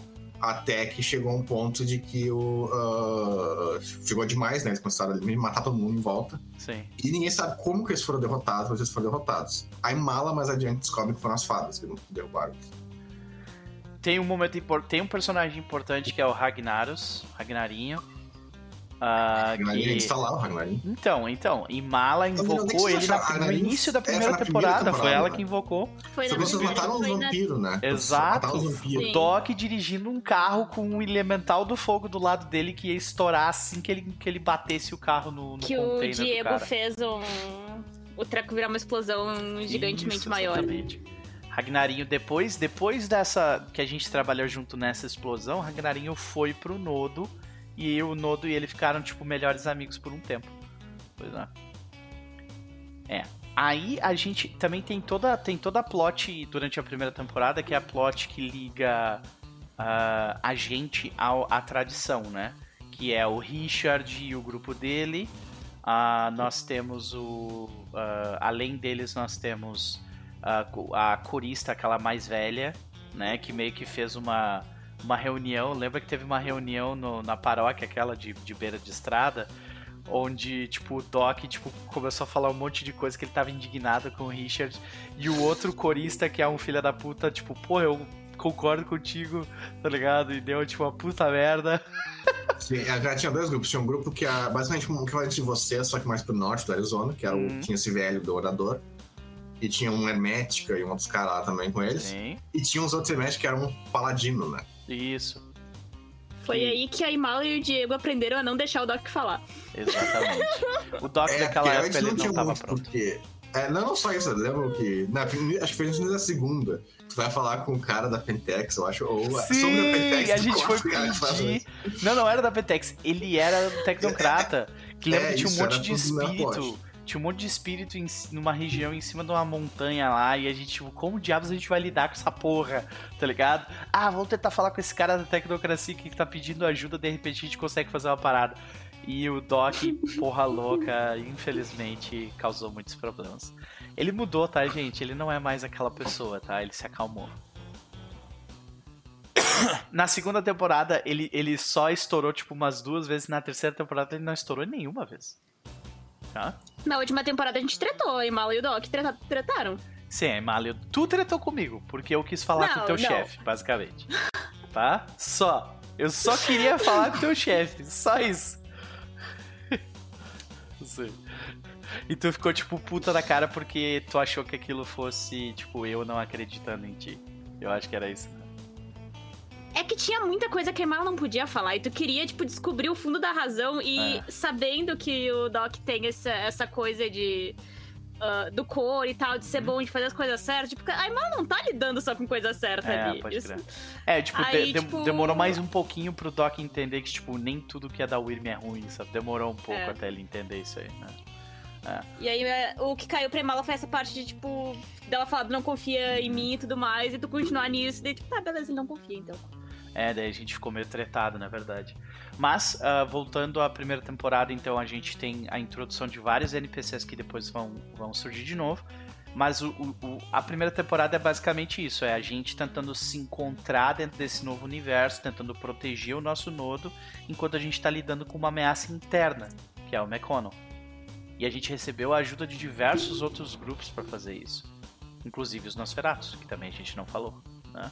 Sim, mas vocês nem sabiam disso na primeira temporada. É, a gente Uma achava coisa que vocês sabiam É. é, que na, na parte final, quando vocês estavam nos corredores do, do McConnell, ah, ele tinha um monte de bicho lá, ele tinha umas coisas bizarras, não sei o que, que era, mas aí teve um exército de répteis e crocodilos, jacarés, não crocodilo, que apareceu lá do nada. Uhum. Né? Mas vocês não sabiam por que, que isso ajudou vocês quem eram. Hoje vocês sabem pelos Nosferatus. É. Não, e, te- e tiveram mais algumas outras plots que, tipo, elas eram, eu acho que eram meio que hooks teus, de tipo, ah, talvez eles queiram lidar com isso, e a gente meio que passou que é, meio que faz parte da natureza do sandbox, é isso, né? Tem muito hook que fica em aberto. Um deles era tipo, ah, tem um. Tem um. Um verbena que foi escondido por um grupo de lobisomens, né? E esse cara é do mal. Eu, eu só me lembro disso. Era verbena canibal. Ele era canibal, isso. Era um verbena canibal que foi escondido por de lobisomens. Que usar uma briga, porque o cara era canibal, o não pode ser canibal e tal. Sim. Isso é uma treta dos lobisomens. Isso. E depois a gente vê os, os, A gente descobre o que aconteceu nessa treta jogando lobisomem depois. É, o, é, no caso, os lobisomens mataram a, é. o, o, Verbena e os caras que estavam com ele. É. Que eram os caras, que eram os. Uh, os Garras Vermelhas. Isso. Beleza. Aí, cara, tem mais algum detalhe que vocês estão lembrando aí da primeira temporada que vocês queriam, tipo, levantar? Porque eu, eu tô pensando aqui. Tem mais alguns detalhezinhos, tipo, a gente descobre que tem alguns momentos onde aparece a família, a família do Diego, né? Uh, a gente tem uma, uma treta bem de leve com os vampiros do Sabá, né? A gente... O primeiro tu numa que a gente vai parar num lugar desconhecido foi na primeira temporada, né? Que o Diego parece, Sim. tipo. Aham, que tu que... foi pra. Assim, é meio que uma tradição, né? Toda temporada de. Primeira foi na segunda, não lembro se foi Toda temporada não, de Mago. Todas, todas as temporadas de Mago, em algum momento, se não é o Diego, é todo mundo vai parar num lugar desconhecido na Umbra. Isso é uhum. tradição de tempo de julgamento. Sabe? Na Ninguém mandou temporada... vocês quererem passar pelos lugares sem, sem pedir ajuda pra, isso pra aconteceu, Lucas, isso aconteceu quando a gente foi investigar. Lembra que tinham três refúgios do McConnell, que eram três laboratórios. Um desses ficava numa, numa, numa cidade fantasma. Lembra? Aí a gente Sim. foi investigar um e o lugar era chão, basicamente. Né? É, é, o lugar das minas que ela falou. Isso, exatamente. Uhum. Era um lugar onde um, um, de um serial killer desovava os corpos. Ah, tal, sim, você é. pegar, tu pegou ele depois. Né? Isso, exatamente. E o, o, o que aconteceu foi que o Diego, o Diego tirou três erros críticos na hora lá de, de, de investigar o lugar e ele sumiu e foi pra Umbra basicamente. E ele estava sob, substância. E... É, ele estava sob o efeito de substâncias, então, tipo, é. foi. E foi o assim. se perder no deserto é uma boa maneira de estar na Uber. É, e foi assim que a Nuisha, que eu esqueci o nome dela, ela entrou no jogo. Foi basicamente, ó, tá aqui o hermético perdido de vocês. Sabe? Outra coisa, outro personagem muito importante que já estava, tipo, muito ativo logo na primeira temporada foi o próprio maldito Coyote. É verdade. Ele não apareceu diretamente. Querido amigo! Ele apareceu diretamente. Eu me, o Doc foi. e ele, tipo, discutiram umas três ou quatro vezes. Na segunda temporada apareceu pra caralho. Não, na, na primeira, primeira, temporada, cara, eu me lembro da gente discutir, tipo, do plano dele, tipo, não, confia em mim, eu vou, eu vou transformar a aparência de vocês pra vocês, tipo, conseguirem entrar é, no sim, lugar É porque lá. vocês entraram no, Mac, no com, com a benção do coiote. Exatamente. Não, não, confia, confia no pai. Ele falou basicamente isso, confia no pai. Não deu certo, tá ligado? Não, deu certo sim, deu errado no plano, plano inicial. Não foi, não foi a treta... A, a, eu não sei porque, mas eu tenho na memória que a Mala tava se passando por grávida. Não, talvez. Não, não, essa da gravidez, não. Eu, eu lembro que vocês entraram se fingindo, porque, tipo, o McConnell, ele. Ah, uh, ele tinha um negócio que, tipo, era medicina de grátis, assim, que ele trazia uh -huh, as pessoas. Uh -huh. E aí ele pegava as pessoas e transformava em cadeira. E na, e na segunda temporada realmente tem a, tem a saga da mulher grávida, que não é um dos momentos mais brilhantes. Nossa da, Cara, a paranoia do Diego e da Imala com essa mulher grávida foi um negócio assim hilário, mas tudo bem. Por algum motivo a gente fixou nessa mulher. Caraca, velho, eu fiquei, porra. E, e, e começou, começou da, nessa época também começou tipo assim, a gente vai fazer merda enquanto o Doc não tá aqui, tá ligado? Eram os dois fazendo isso, sabe? Era basicamente isso. Foi aí que a amizade do, do Diego e da Imala se, se reforçou. Mas eu acho que a primeira temporada foi isso, né? Foi. Foi. A segunda temporada, né? Grande tá, ó, o, mestre, o mestre da pizza tá falando a real ali, ó. A primeira aparição do Coyote foi na primeira temporada junto com o Ragnarinho. Que apareceu o espírito uhum. do, do, do Coyote e, o, e ele junto. Aquele Primeira desgraçado. temporada a gente também mostrou as habilidades bélicas do grupo explodindo o carro e matando aqueles vampiros, né? Isso, é. Foi esse é o do Ragnarin. Esse é o do Ragnarin. Uhum, é. Que era um lugar com os trailers e tal. É. Uhum. E, e foi ali que a Imala basicamente foi cooptada pro, pro sindicato. Pro sindicato dos espíritos e virou posteriormente a campeã desse sindicato. Né? Foi ali Mas que beleza. ela sindicalizou e virou, Isso. virou líder de motim, sabe? Exato.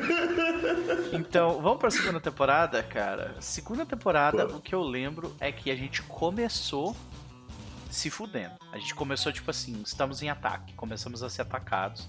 Por quem? Tecnocracia. Tecnocracia nos atacou. Aí a gente se escondeu na casa do, do Andarilho. Só que depois a gente foi descobrir que, na verdade, quem tava nos atacando não era só a tecnocracia. Tinha a merda da, da Pentex também no meio disso. É, a segunda temporada, o grande vilão é a Pentex. É. O vilãozão era os, os Esqueleto de Fogo, né, de Fogo Verde. É. Que no final Que foi é que a derrotado gente pela... descobriu que ele era um irmão do nosso Nodo. É, É. ele era irmão do Nodo de vocês. É. Ele, é- ele era um Nodo... É que assim, é que esses Nodo com espírito apareceram por todo mundo, né? E em Nevada, que é, que é um estado aqui pertinho de onde Ah. vocês estão, e também conhecido como o estado onde mais existiu, o lugar do mundo onde mais teve explosões nucleares foi lá, que foi o lugar de teste dos Estados Unidos no exército de Nevada. E um, um do. o- vocês descobriram nessa época, que é uma informação relevante, de que tinha dois nodos desses em Nevada, assim como tem dois no Arizona, e um deles, o espírito dele, era aquele cara. Uhum, É. E no fim ele foi derrotado pela Sarah e pelo Quetzalcoatl. sim. É, Então, então. Essa temporada Era que a namorada a- do. Namora, na época namorada, hoje ma- a esposa do Blade. Então, o que, eu- o que eu lembro bem foi que o espírito esse do, do, do, do fogo ah, nos jogou na Umbra e basicamente falou assim: pronto, resolvido, estão todos mortos. Só que é, não ficou bem claro quem interviu ou quem interviu. A gente, a gente acho que a gente nunca descobriu quem fez isso. Quem interviu pra gente não ir pra um lugar onde a gente ia morrer imediata- imediatamente. Tipo, a Imala foi pra um lugar que ela, que ela entrou em contato com um antigo xamã, de um espírito morto lá. É, eu na verdade eu acho que eu, que eu tive sorte, porque se eu não me engano, a Imala ela tava fudida e mal paga num lugar que ela não sabia sair, onde só vocês tinha estão tipo, se, se adiantando. É. Eu, fa- eu falei do final da temporada. O início Sim. da temporada, vocês estavam caçando ah, grupos de Fomori. Verdade! Pois é, tinha uma fábrica com coisa. Tinha vários, tinha vários grupos de Fomori que vocês tinham caçando. Alguns se mataram sozinhos, se sumiram, e outros vocês foram atrás matar. Ah, tinha o rapidinho. É, o um rapidinho desgraçado. conseguiu fugir no fim. Nossa. É, pois Sim, é. ainda, ainda, ainda É. fugiu. E tinha. eu me lembro, tinha uns três ou quatro grupos. E o velho do A2, o mestre do A2, entre diversas aspas, né? Ele que teoricamente seria o responsável por manter esses grupos, tipo, fora de lá, né? Depois ele aparece. Mas sim, começou desse jeito, a gente caçando Fomori, lidando com coisas. Eu me lembro que a gente, tipo, lidou com o Fomori, inclusive, dentro de um restaurante, né? Ah, Tinha um que- Fomori cão e tal. É. Vocês mataram com um Pois é. sniper. Aí tinha um dentro daquela, ca- daquela tema da mansão do- dos caras da mina. Vocês Isso. entraram lá e descobriram que tinha um monte de lixo ah, radioativo. radioativo lá embaixo. Ah, Uhum. Que a gente deu uma sorte do caralho, porque tinha um dos Fomores que ele tinha habilidade de, tipo, controle mental, uma parada assim, né? E ele nunca conseguiu, tipo, nos Não, porque eu, é porque eu me lembro bem nessa época que tinha um Fomori que era uma anta, que ele tem uns, uns defeitos mais legais do, do Fomori, que é, aquele, que é megalomania. Aham. Basicamente, toda vez. que- Se se ele tem chance de dar uma coisa dar certo, ele sempre tenta fazer aquilo. Hum. Mesmo que seja 0%. Ele basicamente se matou. Ele arrancou um olho dele e atirou no. no, no, no- na. Tirou no ralo, Aham, porque ele também tem poder de se regenerar. sim. Só que a chance daquilo lá dele poder regenerar ele, tipo, é 0,0 alguma coisa. Aham. Mas mesmo assim ele faz igual. É, bom, aí a gente lutou contra essa galera, a gente botou o A3 pra investigar, tipo, aquele lixo radioativo, né? E enquanto isso, a gente foi lidar com o último Fomori, que era o mais fudido, que era tipo um cara que era uma planta gigantesca que ocupava uma sala toda. E foi mais ou menos nessa época que deu a treta com a mulher grávida, não foi? Sim, exatamente. Que a gente começou a Ela era investigar uma que cientista tinha. que tava investigando essa planta, né? Exato, Tipo, e tal. ela tinha, tipo, efeitos, efeitos do contato com aquela planta no corpo dela, então ela, tipo, tinha Ah, efeitos de vida, né, exacerbados nela e tal. E tava É só grávida. uma planta. É só uma planta, que é um cara. É que ele era um famoso super poderoso, só que se tirar ele do vaso dele, ele morre, tá ligado? Então ele não pode sair do Isso. lugar. Nossa, aquela luta foi uma frustração pro Doc. Porque, tipo, ele foi jogado pra longe, passou o combate todo voltando. Basicamente foram vocês Cara, lidando com o cara. mentais fudidos são os que vocês mataram do sniper. Isso, é. Cara, o ricão do, do sniper. Hum. Se eu, não nem me engano. como é que a gente matou essa planta, gente. Vocês lembram? Então, Vocês se eu não me engano, eu foram acho que foi com, a, com as minhas bombas de fumaça. Foi- Foi, a Foi, primeira vez foi que eu usei elas. Vocês dois lidaram com ele, porque, eu tipo, me lembro de- de- dessa luta, eu não lembro a skin deu dano e matou, mas eu lembro que o Doc fez porra nenhuma. é, Porque o- o- o- ele, ele se botou de, de, eu só- de- botou o cara a bater logo de cara isso. e o bicho mandou ele pra longe. É. Foi o primeiro combate onde o, onde o Doc, tipo, notou assim, tá, eu preciso, eu preciso ficar um pouco mais esperto com a forma como eu vou lidar com essas É, coisas. porque por mais fodão que seja, tu ainda é um cara que deve ter que, 80 quilos. É. Locomover 80 quilos não é difícil. Tá? Sim, sim. Ah, o pessoal tá falando da Ruiva Bárbara, que é a, Essa aparece depois, no final. É, é mais pra trás, Isso. mais para frente, né? Pois é. Ah, Uhum. Mas então, aí temos isso. Começamos lidando com os Fomores e esses Fomores eles foram enviados, a gente descobre pela Pentex. E aí começou a nossa guerra contra a Pentex. Depois que a gente destrói os Fomores deles, aí que a gente é atacado pelo espírito do fogo, aquele, o irmão do nosso Nodo. E nisso, Mano, vocês pra puta que pariu. exatamente. Que ele ele tentou mandar vocês pro lugar, mas pro lugar errado. É, então, a gente nunca descobriu, né? Ou eu tô viajando, a gente nunca descobriu Se- quem. é, a gente não sabe se foi interviu. burrice dele ou se alguém ajudou a gente. ali Aliás, Se eu não me engano, a Mala sabia que isso tem esse dedo do coiote. Foi o Coyote que fez. Então. Dedo do coiote. É, eu, eu tenho memórias de, tipo, não lembro especificamente o que, mas eu, eu tirei bastante informação nessa época do- desse cara. do- do Aliás, não foi no início da segunda temporada que o Pitar apareceu e tipo assim, o mundo vai acabar. Foi nisso no final. Não Ah. lembro agora. E eu acho que foi depois que a gente tava na jornada, não é? Que a gente passa pelo. gente É, lembrando que nessa temporada não era só vocês três também. Era vocês três mais o. Russell. Não, não. Russell não. O Cássio, o personagem do Cássio. Gustav. Isso, Gustav. Gustav. Eu não, sei, Uhum. eu não sei se eu pronunciar o nome dele. Mas é o Gustav, ele tava com vocês. Pior que dele, eu lembro um pouco das plots dele. Eu Bas- lembro do final só dele.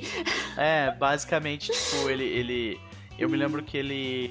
é, a plot dele era. Era que ele. ele Pô, cara, eu não lembro. Eu tô tentando lembrar que eu não, não, não consigo lembrar mesmo. Eu sei que ele Eu tinha um falando que ele negócio que ele trabalhava numa fábrica e ele trabalhava num lugar ali que- perto que era com coisa de tipo biocombustível. Ele foi pra Pentex, basicamente. É, foi isso que aconteceu com ele. É, mas foi nessa época eu lembro que as pessoas foram espalhadas por vários lugares. Uhum. Lembro que Nala conheceu um dançarino da Espiral Negra. ah, que era esse xamã, que tu conversou com ele. Ah, eu não sabia que ele era. o- Ele era um Eu dançarino. não sabia que ele era o dançarino. Tem muita coisa que a Malu te contou. Mas eu acho que ele era tipo lá da. Se, se ele era o dançarino da Idade das Trevas, tá tudo bem. É, Saca? era dançarino das antigas. É, então tá tudo bem. Tá tudo bem. E. E aí, pra onde vocês foram aí, o Diego e o. O Diego foi pra uma Pocket Dimension lá, né? Tipo, É. Vocês todos ele- foram pra uma porta Isso. Uhum. O, o Doc, ele, ele basicamente ele foi mandado pra um lugar onde ele reviveu a, o que aconteceu com a Wyrm, né? É, tipo, ele teve uma Ah, visão sim, sim, sim. onde ele aconteceu com o corpo dele o que aconteceu com a É, tu sentiu, tu se sentiu sendo preso e sendo comido por dentro por vermes, que é, É, base- que é meio que a. É, né, mas eu uma- me lembro que, tipo, nas minhas visões apareceram ah, três. Um cara Três com três espíritos. cabeças, né? Três espíritos, não, Ah. três entidades diferentes. Umas cabeças, tipo, meio. tortas, sei lá. Não, tu viu. É que, é que tu só viu tipo, a silhueta, tá ligado? É, Então, se, quando se revelada, vê que a cabeça deles é normal, é mais chapéu, mas. é, ah, um chapéu, ah, lembra. tá. É dois. É que um deles parece muito um chapéu, a silhueta. Hum, Que é um negócio grande, assim, parece um sarcófago gigante. saquei. O outro tem uma cabeça, parece uma cabeça de alienígena estranho. Sei. E o terceiro tinha chifres. Ah, então é isso. É. E eu me lembro que basicamente foi isso e. e, ah, se eu não me engano, o Doc foi o primeiro a conseguir sair. Porque na verdade ele foi saído. É, e o Diego foi pra onde mesmo? Foi pra... eu, me lembro, eu me lembro- do Diego eu me lembro como escapou com umas magias Então, lá. o Escapou. que aconteceu foi isso. O Doc, ele, ele saiu, aí ele, ele, ele recebeu uma intervenção de um, de um anjo que ta- que tava, tipo, Ah, lançou um monte de mentira pra ele, basicamente. Ah, e ele, o Doc não acreditou. E ele É mentira não, mas ele falou a verdade. O hermético que tá lá de vocês é o hermético. E a Emala tá lidando com muita coisa estranha. Ele falou. Sim, ele, ele plantou dúvidas na minha cabeça, É. né, no caso. Ah, e, e- e- no final das contas, é, o Doc foi expulso, né? Exato. E aí o, o próprio Doc foi lá e, tipo, beleza, agora vamos resgatar a Imala e vamos resgatar o Diego. E eu me lembro que, tipo, a Imala a gente meio que encontrou ela no meio do caminho, assim, porque ela meio que saiu sozinha. E aí, nó- a Imala, eu, o eu acho que era o Russell? Assim, o A2, o- quem, quem, O A2, quem ras- resgatou vocês no fim foi o do A2. O A2. Uhum. E o A2, aí nós todos fomos atrás do Diego, porque o Diego ele tava preso numa Pocket Dimension que era de um outro espírito que queria, tipo, fuder com ele, basicamente. É, não, quem queria fuder com ele era o Gustavo. Tinha um espírito, eu me lembro. Que o Gustavo era o único personagem de vocês que tinha 10 de força de vontade. Sim, Né? E tinha 10 de força de vontade e 5 de inteligência. Mas o, o Gustavo tinha um ele tinha ficado que- preso num loop, tipo, É. que ele ficava revivendo o negócio da família dele, né? Ele tava no E negócio o- pessoal dele e, porque, e tinha um espírito que o objetivo dele era comer o Gustavo. Porque ele queria se 10 força de vontade e 5 de inteligência. E o Diego, ele ficou num lugar, se eu não me engano, era um deserto, que ele ficava sentindo muita sede, não era? E tinha um bicho Ah, lá que é ele isso, foi pro deserto. Hum. Conversou com os caras numas árvores já. Isso. E aí depois ele descobriu que tinha uma entidade em cima de tudo, ele sabia que ele podia voar, ele tentou dialogar com a entidade, A não dois deu heróis demais. A dois Uhum. heróis demais, é verdade. Enfim. E o A2 nessa época, na segunda temporada, ele ainda era um robô, né? Não, Ele você não foi quando ele virou gente. Ele já, ele já Foi entre a primeira e a segunda. Ah, ok, beleza. Ok, gente, agora memória aqui que tá falhando. O Nosferatu que a gente batalha na terceira ou na segunda? Na terceira. Terceira. Terceira? Tá. Sim, que, que era o ponto que tava marcado esse verde. Foi no, no Sim, pode crer, aqui em cima, né? Tá, mas vamos, vamos continuar a segunda temporada. Aí, basicamente, a história é: a gente consegue resgatar todo mundo da Umbra, a gente volta. É que vocês ganham um arete mais alto. né? Exato, a gente volta com o arete mais alto e aí a gente começa a juntar as pessoas com quem a gente quer, o, o andarilho, a- essa, essa galera que tava, tipo, nos. Tinha o Homem Invisível, né? E, e essa galera, Tava tipo, invisível ainda estava invisível, se vocês resgatam ele, ele ainda estava invisível, sim, ele, ele deixa de ficar invisível na terceira, Na terceira. temporada. Mas aí, tipo, a gente meio que junta a galera e se organiza pra, tipo, dar o contra-ataque. Por quê? Porque a gente sabia que a Pentex estava. eh, tinha, já tinha matado todo mundo da região de Tucson, que era da- dos magos da tra- tradição, e expulsado a tecnocracia de lá. E aí a nossa. Foi o nosso contra-ataque pra, tipo, retomar aquela região. É, aí vocês sabiam que tinha uma mulher que era líder da Pertec no local, a, a, né, a CEO da, da empresa lá, ah, que vocês sabiam que, vocês descobriram aí, não lembro como vocês descobriram, que aquele ah, espírito do, do fogo verde e ela, ela eles iam sacrificar, sacrificar ela para fusionar o avatar dela com aquele bicho Sim. né? E tu lembra que o, o, ah, o Diego sabia que isso era uma coisa sem precedentes, mas potencialmente ridiculamente poderosa, que podia criar um mago sem paradoxo. Assim. Aí eu me lembro que o Diego e o A2 meio que, tipo, nós vamos arranjar um jeito de fazer um ritual que vai summonar o Quetzalcoatl pra, pra terra pra ele literalmente comer essa galera. Sim, mas aí logo descobriram que isso é impossível por causa do paradoxo. Ah. Porém, aí foi que entrou a Sarah, né? A Sarah. De que a Sarah, ela A um poder. que é esposa do, do É, namorada do Blade, Isso. época, agora esposa. Uhum. Ah, e que a Sarah tinha um poder, ela era bruxa, ela feiticeira de nível alto, e ela tinha um poder de, de fazer, ela tem a capacidade de fazer ah, rituais de nível alto, E foi aí que vocês uh, fizeram. Um, foi o final da temporada, né? Que ela fez o negócio pra invocar o Katsuko. Aliás, Gente, o, Detalhe- o prédio que a gente. que não foi um dos momentos mais brilhantes também da gente, que a gente mata um monte de soldado, foi na segunda, né? Foi, A gente, que a gente lacrou o prédio. pegou Não. pesado pra caralho, tipo, cometeu um. É, isso aí era, era uma equipe de, de ataque da, da Pentex. E eles não eram porra, Hum. pouca bosta. Não. Eram uns caras que tinham alguns seres sobrenaturais e era uma galera, se não me engano. Era uma galera. É, eu me lembro do Doc E- fala, deixar bem claro, tipo, a gente nunca mais vai fazer uma coisa desse jeito. Tá ligado? Uhum. A gente não se jogou lá de cima, alguma coisa assim. Não foi de longe. Vocês dois, tipo, foram lá, tipo, gás e, os caras literalmente É, derreteram. Eu, eu acho que eu ele, eletrocutei o prédio em si, É. tipo, não dava pra sair, e você tacou a bomba de gás lá dentro e a gente só ouvia os gritos. Se eu não me engano, foi um rolê assim, É. sabe? Tipo. Não teve combate. Ah, Não teve. Foi, Uhum. foi, foi é tipo, que eu não sei porquê, mas eu tenho memória de alguma coisa da Imala e do Diego pulando de um lugar alto, de um prédio alto. Eu não lembro se foi Tá. nessa. Tem mais Mas, alguns assim, detalhes no meio disso aí que eu acho que a gente tem que lembrar. Primeiro, o Anjo Negro surge na segunda temporada. Tá? Surge. É importante. Porque daí o, o, o Doc, ele, ele, ele começa a ser puxado um pouco mais pra... Ah, é, pois é, Melissa, crimes de guerra, foi tipo literalmente isso. E eu acho que foi um momento importante pro nosso grupo pra gente notar que, tipo assim, a gente, a gente se tornou forte a esse ponto, então a gente precisa ser muito responsável com os nossos poderes a partir de agora. E, tipo, desde então, a gente inclusive enfrentou coisas muito mais poderosas do que aquilo, e a gente foi bem mais responsável do que a gente foi daquela vez, sabe? Mas sim, Anjo Negro aparece, eu ganho dois. dois ah, eu, eu começo a ser treinado pelo Anjo Negro e ajudado por ele. Ah, o Loki aparece começa a nos dar, tipo, informações pra gente fazer esse contra-ataque contra a Pentex, né? Ah, eu, o, o, o Doc faz um, faz um acordo com o espírito do, da salamandra e ele, ele consegue a bênção da salamandra no martelo dele. Ah, deixa eu ver o que mais que eu me lembre especificamente. Violeta aparece na segunda temporada, né? Ela não No aparece fim, na eu acho, da segunda, não? É, no fim da segunda temporada a Violeta aparece. É, não eu me lembro que, tipo, o, o, o Doc ele começa a ser sugado pra plot do vampiro da região pra tentar, tipo, controlar o que tá acontecendo lá, mas só vai acontecer na terceira, mas isso é introduzido na segunda temporada. Ah, deixa eu ver o que mais acontece que, eu- que eu acho que é digno de nota. Na segunda temporada, porque eu, eu tava com uma informação na cabeça, mas eu comecei a falar e eu, ela se foi, sabe?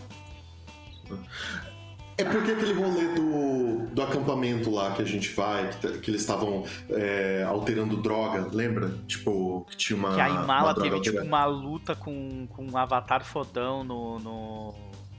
no Nos trailers. Foi no nos final da segunda. trailers. É. É segunda, né? A Imala comeu o Que- cora- A Imala literalmente comeu. absorveu um espírito comendo o coração morto dele, né? Se transformou na, na, na- na avatar. É, nessa temporada foi que o Coyote apareceu bastante. E no final, a Imala comeu o coração de um Coyote lá. E desde então ele não apareceu mais. É, pois é. E, e, a e o Doc começa a brincar de casinha com os Dashmitas, né? Pra tentar resolver as Isso, coisas começa a ali na, os na trailers. região. É, ele revitaliza o. a- vira um bairro, basicamente. O, o negócio de vocês, um bairro decente. Né? Com os Nashimitas, o que, que mais, cara? É, a gente tem o confronto final, que é basicamente Diego fazendo o seu. O seu, o seu avatar aparecer na Terra fisicamente e, e acabar com os nossos problemas. E eu me lembro que aquilo fez com que todos os vampiros daquela cidade tivessem um medo do caralho. E foi naquele momento em que o mundo das trevas naquela região descobriu que, olha, aqueles magos hippies da montanha, eles não são só magos hippies da montanha, sabe? Tipo, eles são aparentemente alguma coisa, sabe? Ah, é, o, o- Coyote foi buscar dinossauros pro apocalipse, né? Isso, era, isso é o que ele falou. Agora, se é verdade, eu não sei, né? Ah, deixa eu ver, o que, que mais? Alguém de vocês lembra alguma coisa específica do personagem de vocês? Eu me lembro que o Diego teve que lidar com, com a família dele de novo, né? Uhum. cara Não, da- ainda não, né? Ainda não. É, É, mas isso foi algo que você foi deixando claro que foi acontecendo com. Que cada vez mais o Diego tinha a sensação de que eles estavam perto, tinha pistas, tinha, tipo, gente Sim. aparecendo. É uma coisa que eu não sei se o Diego ainda sabe disso. Eu sei que o Elmo eu comentei contigo, não sei se o Diego sabe disso. É que o teu paradoxo baixo são pequenas coincidências contra ti. E essas coincidências estão ajudando tua família a te achar. Ah, Então toda vez que tu tá paradoxo, toda vez que tu leva paradoxo baixo, tu tá ajudando eles a te achar. Foi na segunda temporada que a gente fez um acordo com os changelings do local pra manter o local Ah, seguro. é isso que eu ia falar agora. É, a Ah, Francis não é na Por segunda? cinco anos. A a. França apareceu na primeira, mas ela, ela aparece pouco. Ela aparece pouco em todas as três temporadas. Né? O personagem mais relevante não é nem a Frances, é o irmão dela. É, mentiroso. Uhum. Tem o irmão dela, que é o Drust Beck, que ele é um changeling, ela ajudou, ela ajudou vocês. A, teve uma vez, se não me engano, que ele ajudou vocês num negócio legal de, de direito, até porque ele é advogado, né? Aham. E o que você sabe dele é isso, que ele é um changeling, ele é um advogado. Vocês têm aqueles documentos da tecnocracia, né? De tempos em tempos falando das ameaças locais. Aham. Toda vez aparece como o que ele é só rumor, ele não tem ameaça nenhuma. Ele é até um potencial candidato a ser a se juntar à tecnocracia. aham. Saquei. Né? E você sabe que ele é um changeling da casa da mentira. Isso. É, faz sentido. Ah, e aí, eu acho que. É, a gente fez um acordo com eles, onde a gente ia manter o local em paz por. ah, a tecnocracia ia ficar, tipo, cinco anos fora do nosso pé, basicamente, Sim. né? É, e vocês bem avisado que eles lá em Las Madres tinham uma fábrica de armas de changeling. Uhum. Aham. E só que eles se moveram, né? Eles deixaram avisado pra vocês que os changelings estavam iam entrar em guerra em breve. E deixaram só, só avisado. E, e aquele pirralhinho com o guarda-costas dele? Tá lá ainda? Esse personagem ainda tá lá, vai aparecer. Sim, sim. Tá, mas ele, foi. Ele foi. Ele, foi- ele veio em A qual temporada? primeira vez ele apareceu na primeira temporada, como criança. Aí na segunda vez, ele ainda tava criança quando vocês É. viram ele. Já passaram uns bons cinco anos e ele não tinha envelhecido. Que é quando a gente É, mas foi aí ele já tá. Ele foi, a casa dos pais da Frances pra conversar com É, eles. que ele, ele tem um negócio que ele não sai dos Freehold e não tá envelhecendo. Aí ele foi É, expulso quando- dos Freehold. E aí ele voltou velho na terceira temporada. e aí é na terceira que ele tá no nodo com a gente. Que ele ficou no nodo do Sim. vulcão. Uhum. É Ele ele, tá e grande os já. amigos demônio dele. Não, ele não é meu memória, ele tem um amigo troll com ele só. Tá, e os dois demônios vêm de onde? Esses dois demônios aparecem na Umbra pra ajudar vocês de tempos em tempos desde o início. É um, é um, são dois Onis, né? São um Onis. vermelho e um azul. É. E o A2 é pro deles, né? É, vocês não sabem merda daquele lugar. A gente só sabe que eles adoram brigar. Sim, são Sim. dois Onis. É, isso. no, no começo da segunda no final da segunda temporada e começo de terceira, a gente descobre que a 2 tem amigos em muito mais lugares do que a gente Ele imaginava. é. Ele- Uhum. ele vai- vai- é, nessa temporada vai ter um flashback dele contando melhor isso, mas ele contou pra vocês que, tipo, ele virou robô, né? Ele era robô, ele era segundo robô. E aí, depois, no fim a da gente, primeira a, temporada, gente, a gente omitiu um personagem que foi relativamente importante qual? André? tempo todo. É o. Deixa eu pegar o nome dele aqui. É o. Dr. Lash. É, esse aí eu ia comentar dele. É. Eu não lembro quando que ele apareceu, mas o Primeira Flash. temporada. Na primeira, já de cara. Sim, ele já tava lá na, na casa do. Casa do. Tandarilho. Ah, do Andarilho. E. É, o Dr. Lash. Ele O Lash fez o meu martelo, ele fez É, a ele minha, ajudou as armas de vocês armadura e tudo. tal, é. Mas continua, Ah, tu, agora tu, ia eu falar do falar. A2, desculpa, foi mal.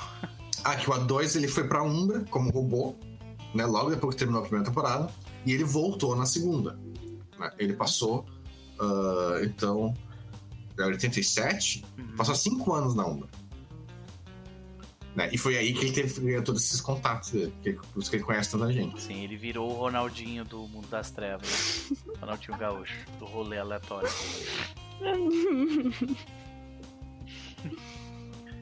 É. Bom, aí beleza. Nesse, na segunda temporada tem um evento importantíssimo que é no início da segunda temporada. Ou é? É, é no início da segunda temporada. A filha do Doc nasce. Bem no início. Ele chega, eu acho que é a primeira reunião com o grupo depois desse tempão. Ele fala, ó, tem uma filha. tá ligado? E acho que foi o, único, o último momento de paz que eu me lembro que até o Doc dançou com a Imala no, no bar e tal. E aí logo depois daquilo foi tipo ladeira abaixo, assim, sabe?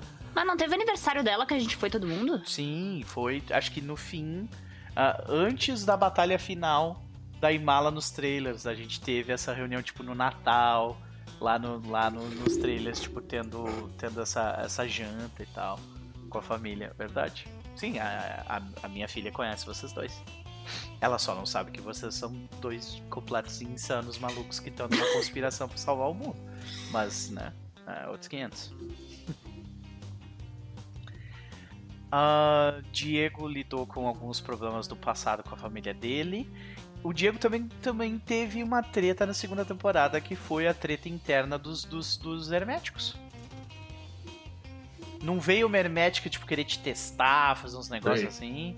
Veio. A hermética com Ah, não, não, assistente. ela queria saber, tipo, de um nodo. E daí tu teve que engambelar ela. Tá ligado? Porque eu sabia do nodo, mas vocês foram meio que instruídos a deixar quieto, né? Uhum. É. A filha do Doc só apareceu na terceira temporada? Porra, cara, a minha memória é que é na segunda, mas eu posso estar enganado. Então, de qualquer forma. é, Na primeira. Não, eu acho que tá certo, porque a primeira temporada é 87, a segunda temporada é 92. É, passou bastante tempo. E a terceira. Passou bastante tempo, mas aí tá, 92. ah, ela nasceu por em volta daqui. É? Porque ela tem um. Ela chega no 2004, ela, ela vai ter 12. Isso aí. Então foi por aqui, foi, foi logo antes logo depois da segunda temporada. Na É? terceira já é 98 e 99, né? 99, 2000 por aí. Ela nasceu em 93, exatamente, ela nasceu em 93. Ah, então ela foi depois do fim da segunda temporada.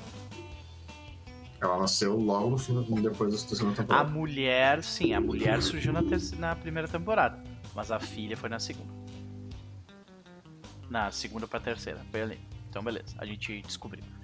De qualquer forma, o- a segunda temporada, resumindo, então foi isso. Foi a gente, tipo, se consolidando no nosso cantinho, sendo atacado, lidando com esse ataque, descobrindo que Tucson tinha sido tomada pela Pentex, fizemos um contra-ataque, retomamos a, a- toda a região de Tucson.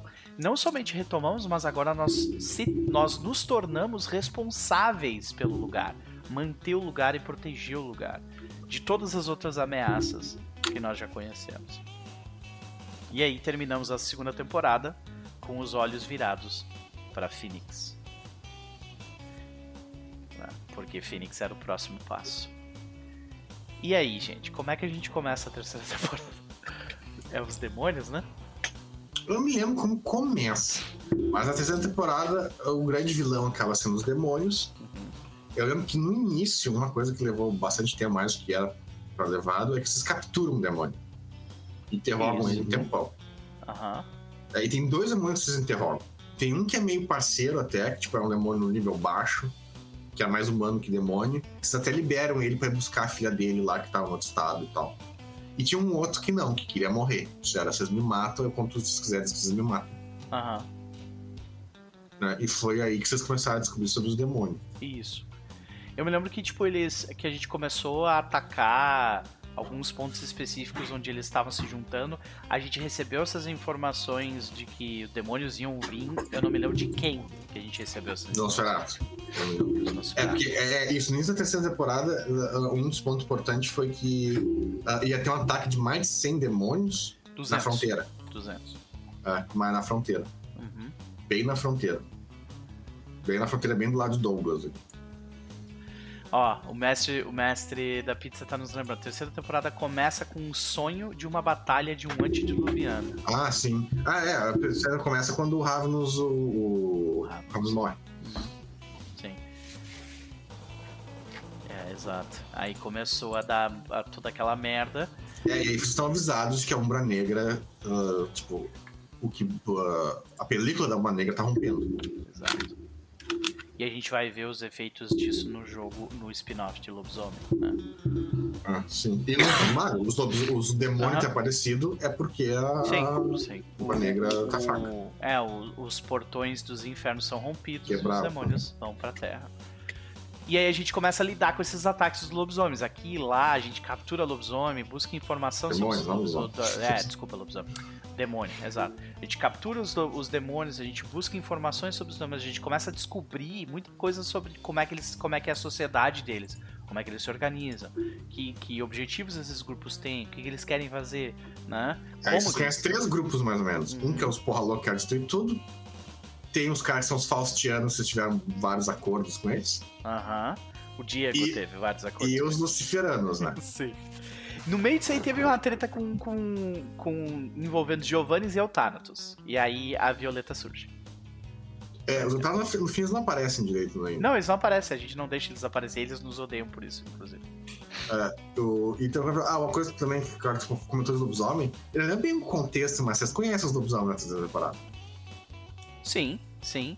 Ah, O, o cara lá que era o novo líder da, da seita ah, a, do gente, Arizona. a gente visita. Vocês visitam o Carne. É, a gente não. visita o cara, mas Sim, é lá pro fim. foi. É, lembro que vocês visitaram carne de mago e de lobisomem. Isso.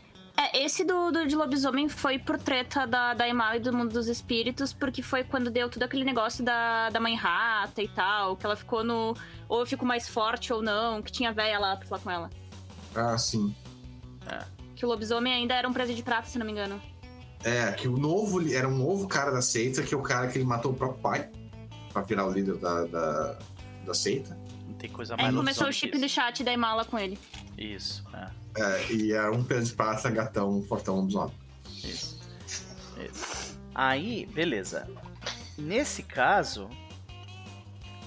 Tá, mas acho que a gente tá pulando um pouco, né? Porque, tipo, Tá. a terceira temporada. Ela começa com vocês capturando demônios. Isso, é sobre, tipo, lidar com os demônios, descobrir quem eles são, o que, que tá acontecendo com eles e tudo mais. E aí a gente monta um plano pra, tipo, acabar, porque ia ter um ritual que ia ser feito, que ia trazer, tipo, um monte de. um monte deles pra aquela região. Ou, ou eles iam ficar, tipo, muito mais fortes. Uma coisa assim. Eles vão se juntar na fronteira e fazer merda. né? Isso. E aí a Nunca gente rola, capturou um dos responsáveis por fazer aquele, aquele, aquele ritual. E basicamente a gente fez o ritual pra fuder com eles, ao invés de, do ritual ajudar eles. E, e aí a gente, a, gente ah, promoveu uma chacina de demônios. Onde o, ah, pela primeira vez o Doc aparece com a moto dele como se fosse um, um cavaleiro com uma de justa com a lança, né? Enquanto Diego e seus feiticeiros, ah, que parece uma nome, o nome de uma banda, né? Diego e seus feiticeiros fazem uma tempestade tipo violentíssima e a gente tipo movimenta, a gente mobiliza toda a nossa base, tipo Nosferatu e todo mundo pra tipo sair caçando geral, porque a- a- na terceira temporada o Doc junto do Anjo Negro, ele ganha, ele ele ele forma uma gangue de veteranos, né? E essa gangue meio que ajuda ele também a lidar com, com esses caras, tipo, me lembro que rolou, tipo, bala abençoada pra dar dano extra nos, nos demônios, então a gente passou passou o rodo e matamos mais de 200 demônios lá, basicamente. Tá, os demônios Ah, esses destruidores. Vocês fizeram os nessa- também. Isso. Mas nessa treta que foi, foi num, num pavilhão grande no meio do nada, eu lembro Isso. que tinha uma mulher, eu, eu acho que ela era um demônio, também que ia estar participando desse ritual.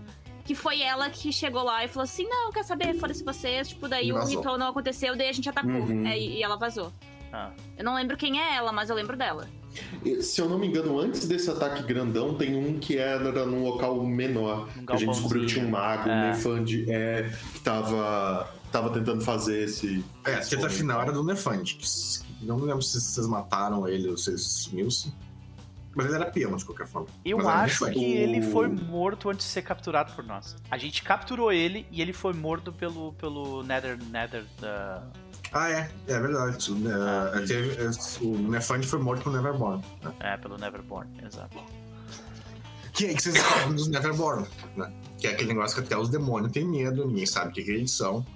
Né? Ah, como hermético, se não me engano, tu especulou que eles são os espíritos ah, que existem já desde sempre, que estão se alimentando da Umbra, no- da umbra Negra desde o início, né? por isso que são os mais fortes. Na real, não foi nem especulação. Quem me dá uma pista muito boa sobre ele é a Violeta. A Violeta conhecia ele. É, a Violeta Mãe. O- Uhum. É, e ela, ela conta. O Diego comenta sobre o que estava rolando e ela explica. E ela fala que toda a família que era. Ela não fala exatamente, mas ela diz que eles tinham um rolê com eles. Tá? Aí basicamente É, começa. o- é, acho que ela, ela não fala diretamente, mas um dos planos do Giovanni é transformar os Nevermore em Minion, Uhum. basicamente. Aí basicamente começa, tipo, o, o jogo ele ganha, ele ganha três grandes. Pra tu ver a me- Núcleos. megalomania do, do, megalomania do clã, né? É, pois é. O jogo ganha três grandes núcleos. O, o- porque a gente meio que se separa depois desse grande combate, né? A, o, o, o- Diego tem o núcleo político dele junto com a Violeta, onde ele começa a fazer acordos com os Faustianos, ele começa a lidar com a política, com a, com, com a politicagem dos vampiros da, de, de Phoenix ah, e, e coisa assim. A Imala tá completamente, tipo, mergulhada nos esquemas dos, dos ah, espíritos, favores pra cá, coisa pra lá, e, tipo, lidando com, com o espírito morrendo e coisa assim, se eu não me engano. E o Doc, ele expande a ideia do que ele fez. Ele começou fazendo naquele bairro de trailers, e agora ele Aquilo não é começa... um bairro, né? Aquilo é uma cidade já. Isso, é, cidade é. não, tem atenção no município também. sei É, nome, tipo, é, uma parada assim, mas... Mas, é, Ele, ele expande isso e agora ele começa a fazer. Ele começa a fazer essas atividades itinerantes de tipo revitalização de bairro, mutirão pra limpar a coisa, lembra? Com os Nashimites ele começa a fazer em toda a região. Ah, e aí ele forma tipo esse grupo mobilizado de pessoas que tipo começa a melhorar a qualidade de vida das- dessas regiões ah, ribeirinhas, essas regiões ah, mais marginalizadas, né?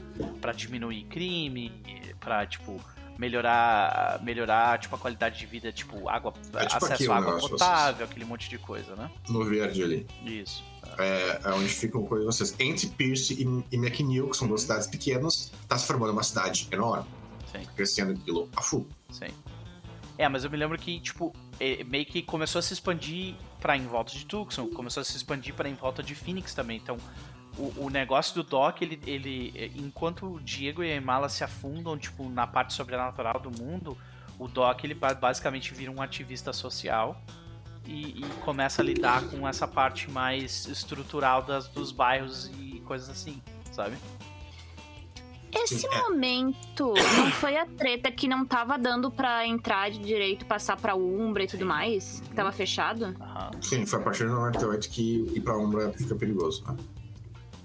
É, então será aí eu já tava trabalhando nas Pokébola. É, sim. Porque uma coisa que acontece pro meio e pro final, eu me lembro que vocês, os Nosferatu avisam vocês dos Homem-Rato. Né? Isso. É, daí tem, Então- essas, tem essa plot. A gente finalmente vai ajudar os Nosferatos. Né? Tem a questão dos homens. É, Uhum. e os Nosferatu vocês ajudam bastante. Tem não, vocês ah, lidam com os Homens-Ratos e com o Nick, Nick Tuco lá. Isso, exato. Que não era um só. Era O Nick tipo. Era um só. Não, um não, tinha mais vampiro foda. só. Tinha a mais gente- vampiro, mas Nick, Nick Tuco era um só. Sim, tudo bem. A gente, especificamente, a gente lidou com o Nictuco, mas ah, a, gente, a gente mobilizou o Sabá e a Camarilla pra lidar com um desses vampiros fodão que era, tipo, cria de um dos Nictuco, né? E. ah, porque eram três ou quatro vampiros, se não me engano, que estavam meio que espalhados. E aí, até a gente identificar tinha qual vazão deles só. era qual.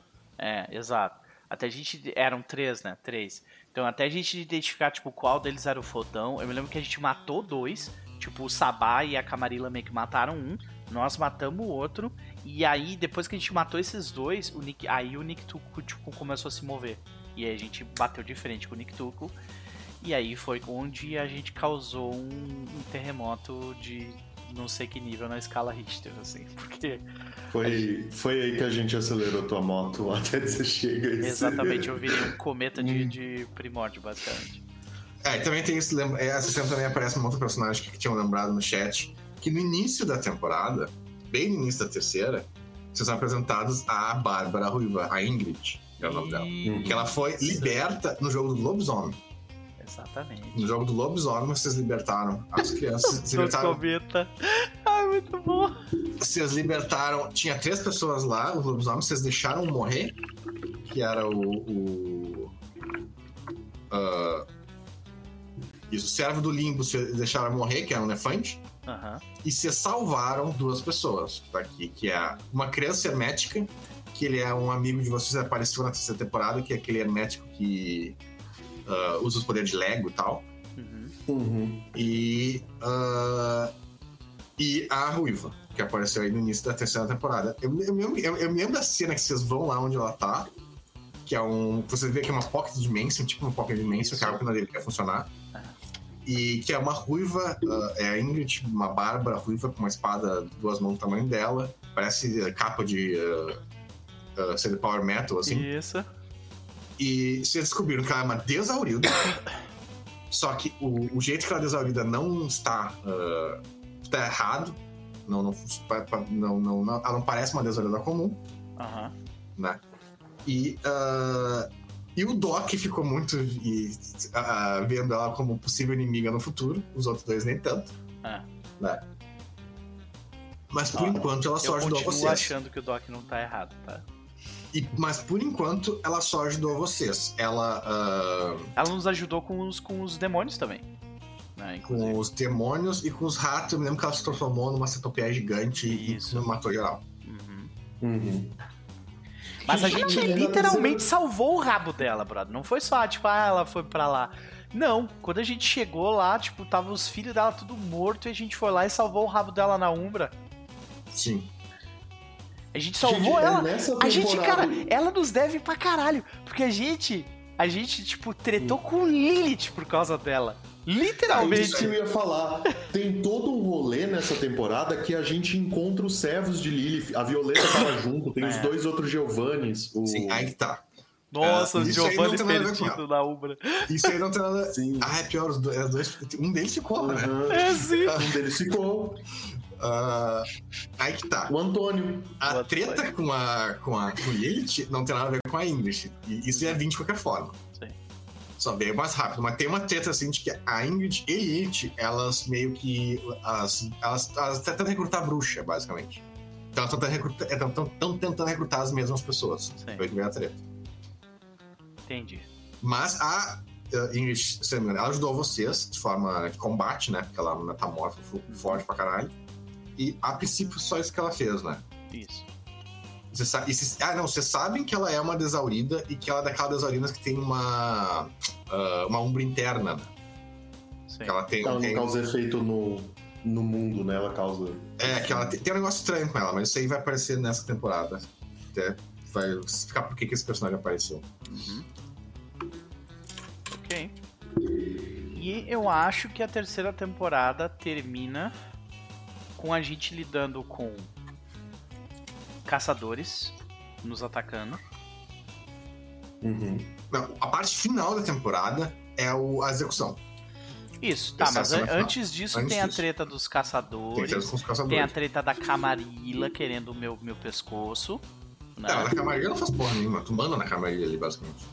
Sim, mas tinha um. Tinha aquela questão dos tremeres lá, que tinha um tremere que tava, tipo, atrás de mim, pra caralho. Sim, Mandou um gangrel, inclusive, atrás de mim. Sim.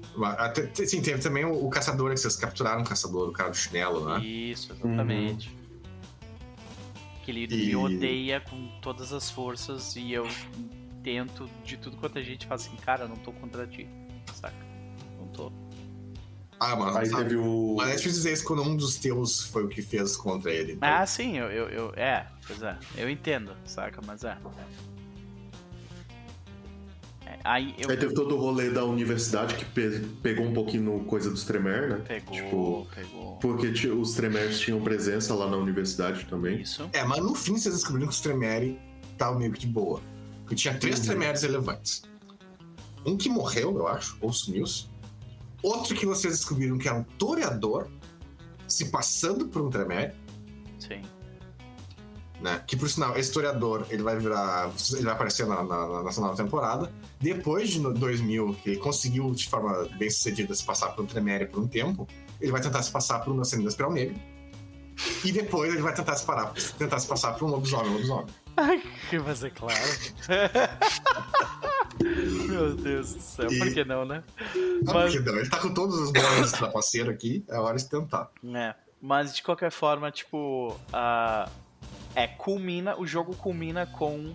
É, pra, tipo, já tava um tempo crescendo essa parada de ó, tão atrás do Doc, ó, tão atrás do Doc, ó, não sei o que, o Doc, o Doc tá chamando muita atenção, não sei o que, não sei o que. E chegou no momento em que o Doc foi atacado e foi capturado.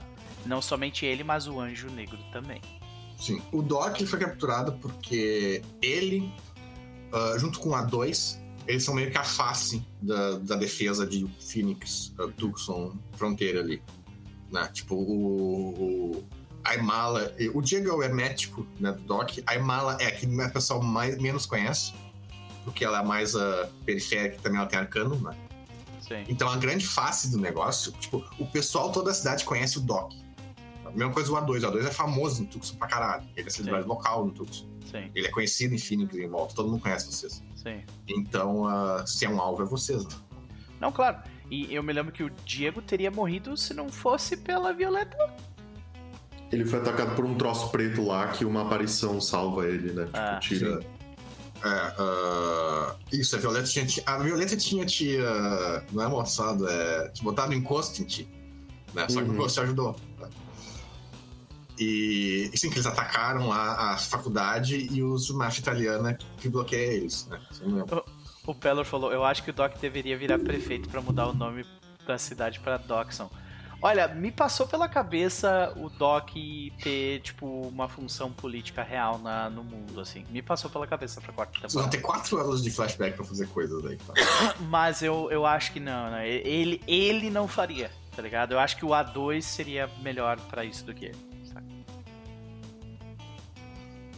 De qualquer forma, ah, é, eu acho que. É, aí é, o Doc ele é capturado. Eu lembro que o Russell tava comigo. Foi uma cena, tipo, super tensa. Que o Russell, tipo assim, não, cara, eu vou ficar aqui te proteger de qualquer jeito. E eu virando pro. Virando pro Russell dizendo, vai embora. Pode sair, sai. E aí ele sai Hum. e eu sou capturado no meio da, da estrada e levado pra um teatro, né? Uhum. E nesse É teatro. É o Eliso da, da. É, praticamente. E nesse teatrinho tem um monte de demônio. Tem uma lista enorme de pessoas. Foi dada a lista completa de, de, de, Ah. de, ah, usuários pra vocês, tá no handout ainda, eu acho. Né? Dizendo quem que tinha que morrer e quem que não tinha que morrer e tudo mais. Mas tinha tudo ali. Olhando a lista aqui, cadê a lista? Batalha final. Ah, Tinha ah, vários caras, pentex, humanos, fomores, coisas assim. Ah, tinha vários vampiros. Tava Primigene, o Malcaviano, tava o príncipe, tava o xerife, tava ah, o regente do, do os, dos Tremere lá. Tinha tecnocracia, tinha mago do povo do outono, tinha cientista da Pentex, Primigene do historiador, ah, tinha Changelings lá, tinha até, uns, tinha, até- tinha até a Samita lá. Tava lá pra assistir o negócio. E eu lembro que, paralelamente, é, teve algum rolê que me chamam na universidade, avisam que estava sendo atacada, e é onde a, Li, a Litzinha, que é prima da Violeta, tava lá, né? Tipo, é ela que começa a, a ajudar a gente. Tinha um cara que tinha que entregar uma maleta de dinheiro também. Pois Aí é. tinha uma lista de o que você tinha que tinha uma fazer. Kitsune, pode crer. Essa, essa Kitsune, eu sei que ela volta que vai, vai dar treta agora. Eu tô com isso anotado desde a. É, não, no final vocês tinham várias coisas pra fazer. Era matar uma galera, deixar uma galera fugir, foi meio que foda-se. Uhum. Matar uma galera, ah, dar uma maleta de dinheiro pra um cara ah, e arrancar a orelha de outro. Vocês fizeram. Ah. E, e- e, eu, eu estou particularmente. eu- um dos momentos que eu vou carregar para o resto da minha vida, como tipo, momentos de orgulho de roleplaying, assim, foi quando, sem querer, eu cantei a pedra de que você nunca pode confiar no Tremere. E foi justamente o Tremere que traiu todo mundo ali. Não era o Tremere, mas né? E eu juro, gente, Não foi bem. combinado. Tipo, eu e o Lucas não combinamos aquilo, saca? E tipo, cara, foi foi aque- aque- aquele pequeno discursinho, né? Porque ah, você tem as últimas palavras pra contar. O discurso do, do Doc é é uma coisa que eu tenho orgulho dele até hoje. Ah, uma coisa também que é importante lembrar que na primeira temporada vocês tinham pegado um negócio que era uma bola de, quintessência do Isso. coisa. É. E vocês deram isso pra alguém, né? Não sei se vocês lembram como é que foi. Eu, é, se eu não me engano, isso tava nos porões do da casa do andarilho. A gente não Isso foi usado, deu acho. isso pra ninguém, se eu não me engano. Mas o que, que mais que vocês pegaram lá? Vocês deram um negócio pra alguém. viu? Eu acho. A gente não usa essa bola quando a gente precisa fazer aquele rolê lá no subterrâneo das cavernas que o cara do. Que o cara invisível usa pra, pra fazer um rolê de correspondência, um negócio assim. Ele transfere e a gente explode. Não é essa, porra? Eu acho que tinha um rolê assim, É, olha, a galera do chat tá confirmando que tá no porão. A gente não Tá usou no esse porão? negócio. É, sim. É, tá no porão. Beleza. É, que aquela bola tem energias, é, energia, tipo, pra uma cidade inteira, né? Eu dei pra Ruiva? A gente deu aquela bola pra Ruiva? Pior é que a gente deu aquela bola pra Ruiva, cara. Eu lembro que ela tava fraca. Lembra quando a gente. Quando a gente, tipo, resgatou, ela tava super fraca e foi, foi a ideia que a gente teve, tipo, assim, dar essa bola de quintessência pra ela. É Saca? real. Foi isso, foi? Depois eu vou confirmar isso, mas é bom lembrar. Porque eu me lembro também que tinha uma Changeling fodona que vocês fizeram algum acordo com ela, não lembro o que era. Mas ela foi embora, então não importa. Foi- ela foi embora. Essa é essa Change Linfodona é aquela dos 5 anos que, tipo, o Doc viu ela achou que era um anjo, né? É, É, ah, foi ela, foi o acordo de, tipo, por 5 anos a tecnocracia não, vai, não vai fazer nada contra nós. E nós não fazemos nada contra os Changelings. Por 5 anos foi isso. Mas beleza, continuando então. Ah, tava falando do- da parte final, né? Do teatro. O teatro, no fim, É, tudo aí no teatro. Eu acho que é a Lit quem passou pra gente as informações de quem era a maleta, quem tinha que morrer, não foi? Foi a, a Litzinha pá. quem passa tudo isso. É. Aí eu lembro que eu e a Imala, a gente chegou chegando na hora que o Doc ia ser Nossa. executado. Nossa, aquela cena foi, tipo, cara, foi. Tá louco. Assistam o último episódio, brother. É, tipo, aquele O- último episódio é muito O Diego foda. foi o MVP, cara. Não, não dá. Não dá. Nossa, é, é- é, tipo, aquilo ali, tipo, ele não venceu com o poder da magia, ele venceu aquele combate com o poder da ciência, Ciência. saca? Tipo, isso é a coisa aí, mais ela ganhou. hermética que existe, velho. Não tem como, sabe? E a Imala ganhou um Pokémon novo. Isso aí. Sim, mas de resultado final, teve algumas coisas. Ah, uma- duas coisas importantes que aconteceram, né? Aliados novos, na real. Um foi que apareceu uma turista japonesa, muito interessada na Imala, que ah, a- eu não sei se no, no jogo foi revelado, mas agora você sabe que ela é uma Kitsune. E ela veio pra cá ajudar a agenda do Coyote, né? Ah, e o outro também, que é outros personagens que vocês não sabem nada sobre eles ainda, é que tinha um grupo de demônios luciferanos que estavam ajudando ali, né? Que, ah, que foi. ah, que disseram que, se- vocês ah, derrotassem o cara e tudo mais, eles iam pro lado de vocês. E vocês não. não esse, esse cara, vocês não sabem nada deles ainda. É, e eu acho que é isso, né? Terminou a terceira temporada desse jeito começamos a quarta temporada. Vocês querem fazer um intervalo agora e aí a gente volta pra, tipo, discutir mais alguma coisa? Ou o que tu tem pra falar é mais curtinho agora, Lucas? Pode ser. Eu precisava, do banheiro mesmo, mas agora, agora é mais curtinho. Acho que vai dar mais uma meia hora no máximo e já é. Tá, beleza. Então vamos fazer esse rápido intervalo, senhoras e senhores. Nós voltamos daqui a pouquinho pra, ah, pra, pra tipo, ver quais vão ser as primeiras cenas aí da quarta temporada. Até daqui a pouco. Até mais.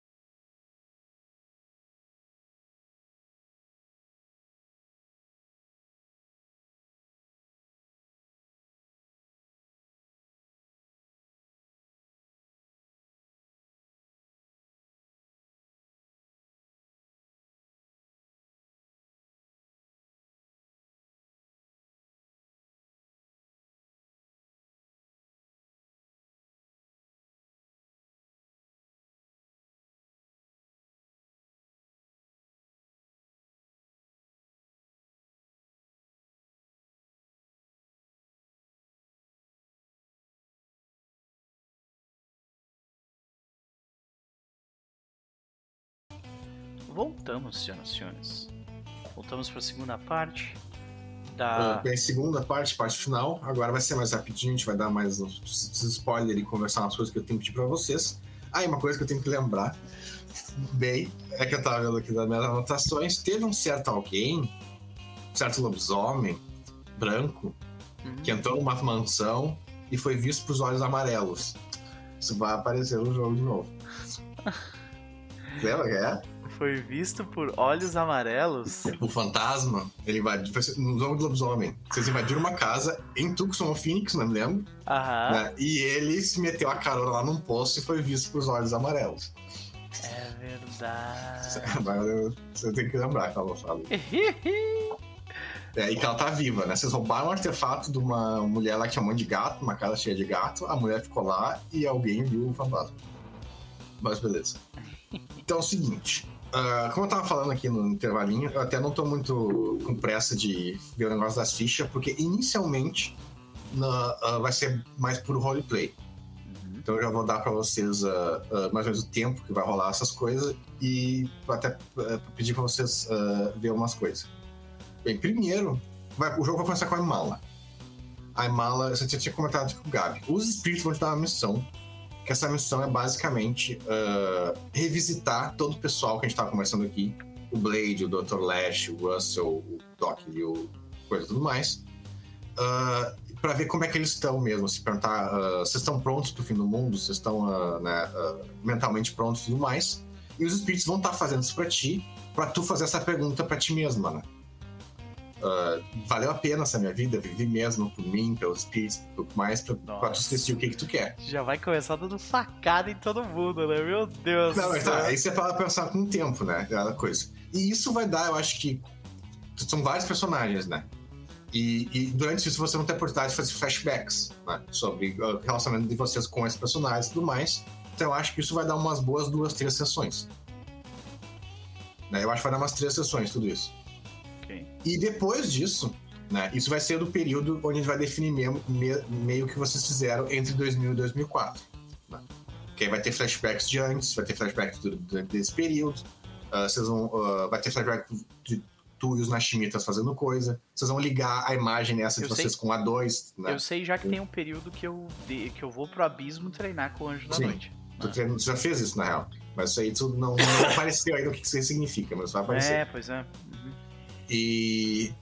ah, e aí, essas, essas duas, duas três primeiras sessões vão ser isso, vão ser mais light. Vocês vão conhecer a, a família do Blade, que tá crescendo. Vocês vão ah, conhecer mais o passado do Dr. Lash, do Dr. Lash, que ele não era exatamente um bom bargo, digamos assim. Ah, vocês vão.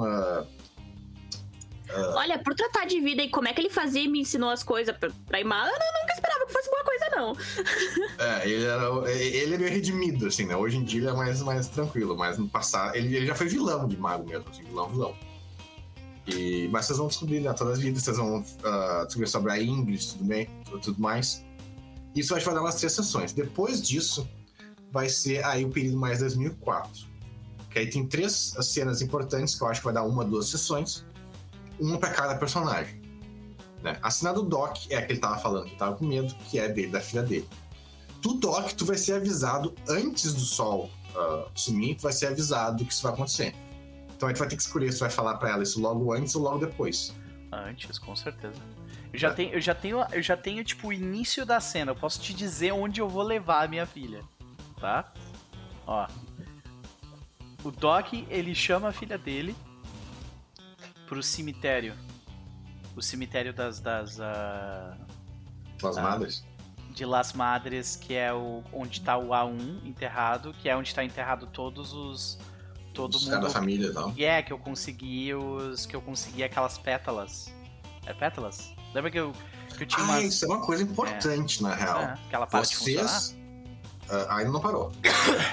Pois é, mas Ah. eu vou levar eles pra esse cemitério, pra onde eu enterro É, as isso é uma pétalas. coisa que vocês ah, até hoje não souberam o que, que é. Mas acho que foi na segunda temporada que alguém disse pra vocês. É, Sim. que vocês ganharam pétalas de Sakura.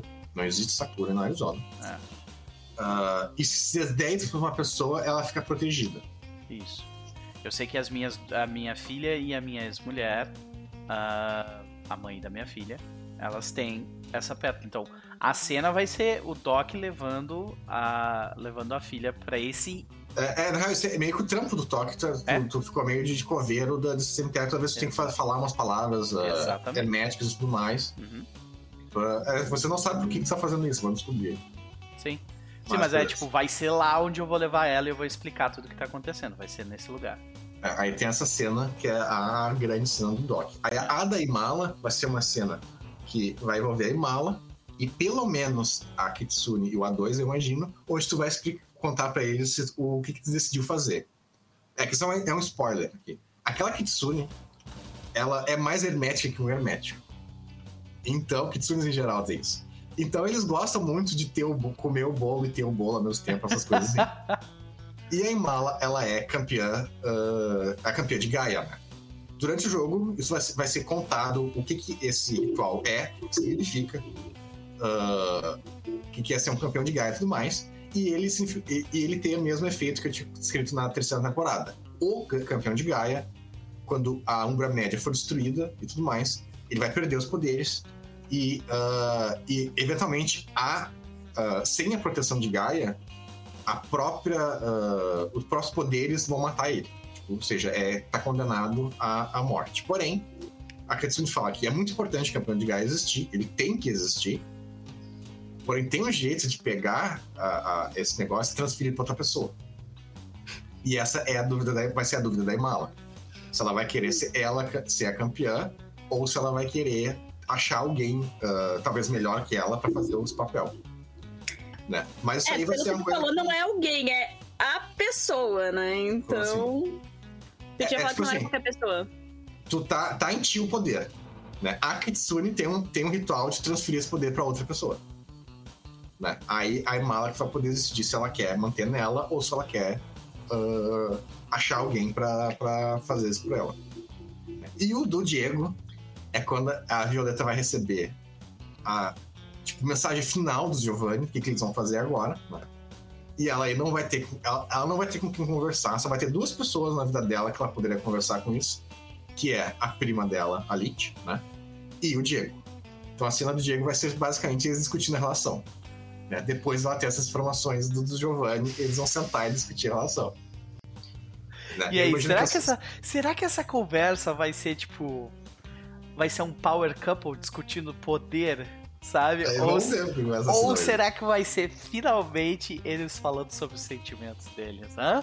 É, Hã? eu imagino que tudo isso, tudo isso vai dar umas seis sessões ao total, ou seja, um mês e pouco.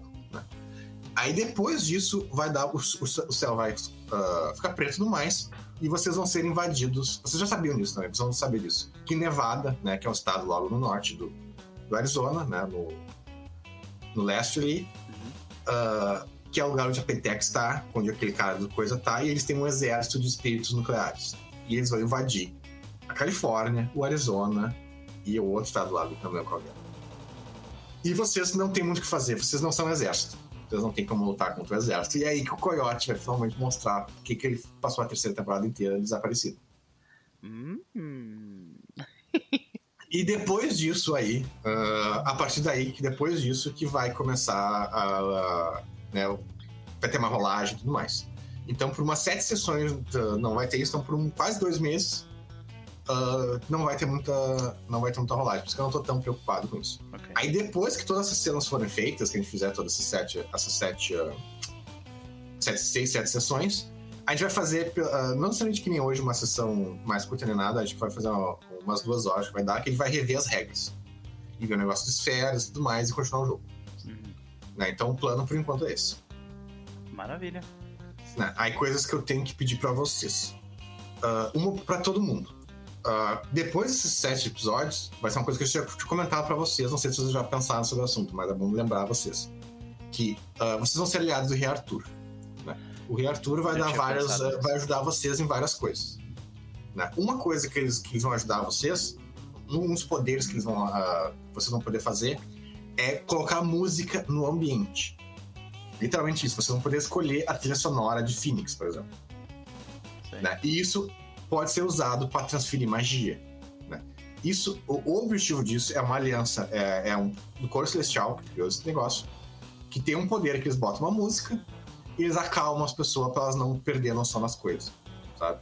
Isso é um poder pra, que vai ser usado pra uh, não causar, tipo, quando o mundo acabar, se for invadido, as pessoas não perderem a noção. Quando o sol for explodido. É. é não, o, sol, o, sol, o, sol vai, o sol ficar preto até não é. Tipo, a máscara quebrar não é nada, não vai acontecer nada. Aham. A máscara vai quebrar e vai passar um ano sem nada acontecer. E aí depois que isso não acontecer, o céu vai ficar preto. Né? E o céu ficar preto por si só não é, não é o suficiente para as pessoas enlouquecer. Agora, ser invadido por um monte de espíritos nucleares, por exemplo, é uma coisa que vai apavorar as pessoas, né? E aí tem um poder, né, que é esse do, da música, uh, que vai acalmar as pessoas. E é para isso que ele serve. Porém, isso vai ficar no poder de vocês, vocês mesmos. Doc e Mala, vai ficar no poder dos magos do Nodo. E vocês podem usar isso para outras coisas se vocês quiserem. Aí o que, que vocês vão fazer com isso é com vocês. É, o que eu tenho que pra vocês. Já pode da... anotar aí que vai ter um momento de Enkidama, né? Você tá ligado, né? O que é Vai ter Sim. um momento de Enkidama, assim, que, tipo, todo mundo coloca as mãos pra cima e distribui energia pra gente, porque a gente vai fazer uma merda gigante aqui. É, então vocês vão poder é, se comunicar com a população inteira de uma vez só, é bom vocês terem em mente, e vocês vão poder escolher músicas pra colocar. Então, uh, é, pra vocês, vocês vão poder me mandar músicas para mim colocar, que vai ser não a trilha sonora do jogo, uma trilha sonora dentro do, do universo. Uhum. Eles vão poder colocar músicas no ambiente, que é legal. Maravilha. E aí, no mais, uh, o que tem que pedir é mais pro El, né? O que tu puder uh, pesquisar sobre mitologia da, do que o Diego manja, né? O mais que tu puder fazer é melhor, em geral. Né? Mas aí também se tu não. Não precisa fazer tanto assim, porque como, tipo, acho que é o mundo das trevas. Né? Então uma coisa, é, uma coisa que é bom usar do mundo das trevas é que independente de quão bem tu faça as coisas, essas inspirações das mitologias, todas elas, uh, seja o que for, o mundo das trevas sempre é muito simplificado e sempre é errado. Né? Ele é intencionalmente um negócio mal feito, né? Então, uh, o que tu puder pesquisar e trazer é legal, mas também não é tão necessário. Se tiver sem tempo, de boa. Né? E.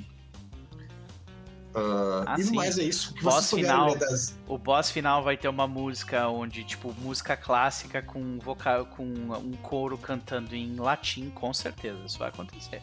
Tá ligado? Então, é, tipo, já vou separar aqui as músicas, pode deixar. É, pode separar, porque aí, tipo, normalmente eu escolho as músicas, né? Uh, e ainda vai ter algumas músicas que eu vou escolher e tudo mais, mas vocês vão poder escolher boa parte nessa temporada, vocês vão poder escolher Só lembrem, parte, por favor, Tome muito cuidado. Não escolham músicas que, tipo, uh, são absurdamente populares. Pode escolher músicas que são populares, mas absurdamente populares costumam bloquear os vídeos, então, né? Ó, uma coisa que eu poderia dizer: música de jogos americanos costumam ser quase sempre free. É, pois é de jogo. Música de jogo normalmente música é de jogo. É, é de japonês depende. Tem umas empresas japonesas que, que eles enchem o saco. É, fica, fica longe das japonesas. Vai, vai, experiência própria de quem tava tentando fazer live de, de jogo japonês é. aí nas últimas semanas. Fica, é. fica é, longe. Tipo, a, e várias, a Nintendo é uma que sempre dá, dá merda. A Nintendo que, bem no início dos streamers do Twitch, a Nintendo queria bloquear isso, sabe? É, pois é. Elas um negócio mais chato. Mas a americana não costuma ter. Tipo, eu sei que, por exemplo, as músicas da Blizzard são tudo liberadas. Eu acho interessante eu falar Doc vai ficar OP. Como se vocês dois não fossem, tipo, já absurdos, tá ligado? Tipo... É, eu não sei como é que eu vou falar. Eu não sei como que o Elmo vai falar isso, porque, tipo, a Imala e o Doc, e o Doc não, e o Diego tem muito mais potencial pra ficar mais foda do que o Doc. Sim. Porque o Doc, basicamente, ele vai fazer a mesma coisa que ele fez na primeira temporada, só que dando mais dano. É. Exato. É, você, tá falando cara, de, a tu tá literalmente pode diferente. reescrever uma regra da física para acabar com o jogo. Tipo, literalmente foi o que tu fez no final da terceira temporada. É, porque isso é uma coisa de mago, eu né? Eu nunca mago, vou conseguir fazer isso.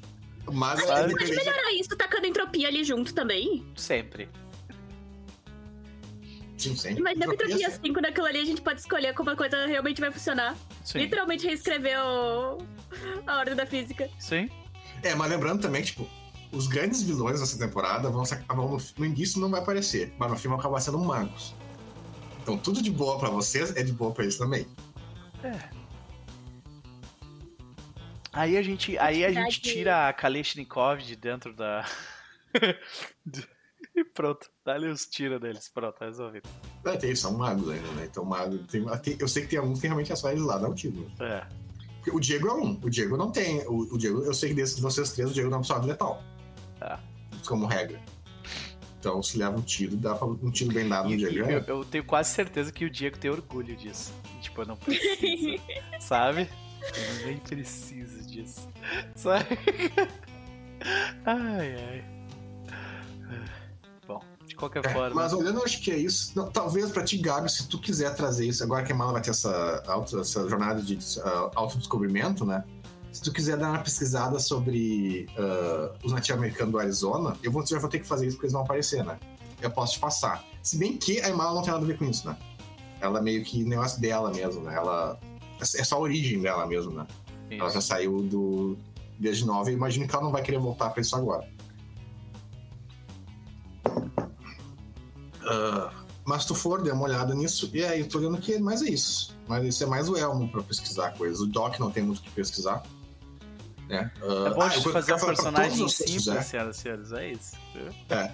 A coisa que eu quero fazer todos vocês fizer, o que se vocês puderem reler as esferas todas, é sempre bom. Né? Mas tem tempo ainda, não pra agora. É sempre bom até fazer, logo antes de a gente fazer aquele review das regras, eu vou avisar vocês aí. Pra vocês lerem o que puderem do livro do Mago, que é sempre bom vocês saber. Mas, mas só das esferas mesmo, não das regras em geral, porque as regras básicas são diferentes. Sim. Ah, e, e se a gente for passar pro Foundry, tem umas automações nas fichas que talvez ajudem a gente, tipo, a, a lidar com parte do, do, da- da- do sistema ser meio, sabe, truncadinho, assim. Então, tem essa questão. A gente ainda vai decidir se a gente vai ficar aqui no Roll20 ou se vamos ah, mudar pro Foundry, então, né? Tem essa situação. Até pra ti, Lucas, tipo, tem ficha de NPC com botão e tal, então fica melhor tu ficar rolando tudo direto no chat, saca? Mas é isso. Eu estou bastante entusiasmado com o que tá por vir. Sinceramente, eu, eu, eu, eu achei que o, que o Doc ia estar mais visado nessa quarta temporada no início, mas pelo jeito o negócio é com a Imala, então eu tô mais tranquilo. então eu tô um pouquinho mais tranquilo. Será que a gente vai ver um Doc maluco beleza na quarta temporada, finalmente? Porque a ideia original do Doc era essa, era ele ser um personagem, tipo, meio paladino paz amor, assim, sabe? Ah, e claramente, tipo, ele era muito novo e foi jogado no meio de uma guerra, então não deu certo, mas talvez agora ele consiga finalmente ser o paladino paz amor, sabe?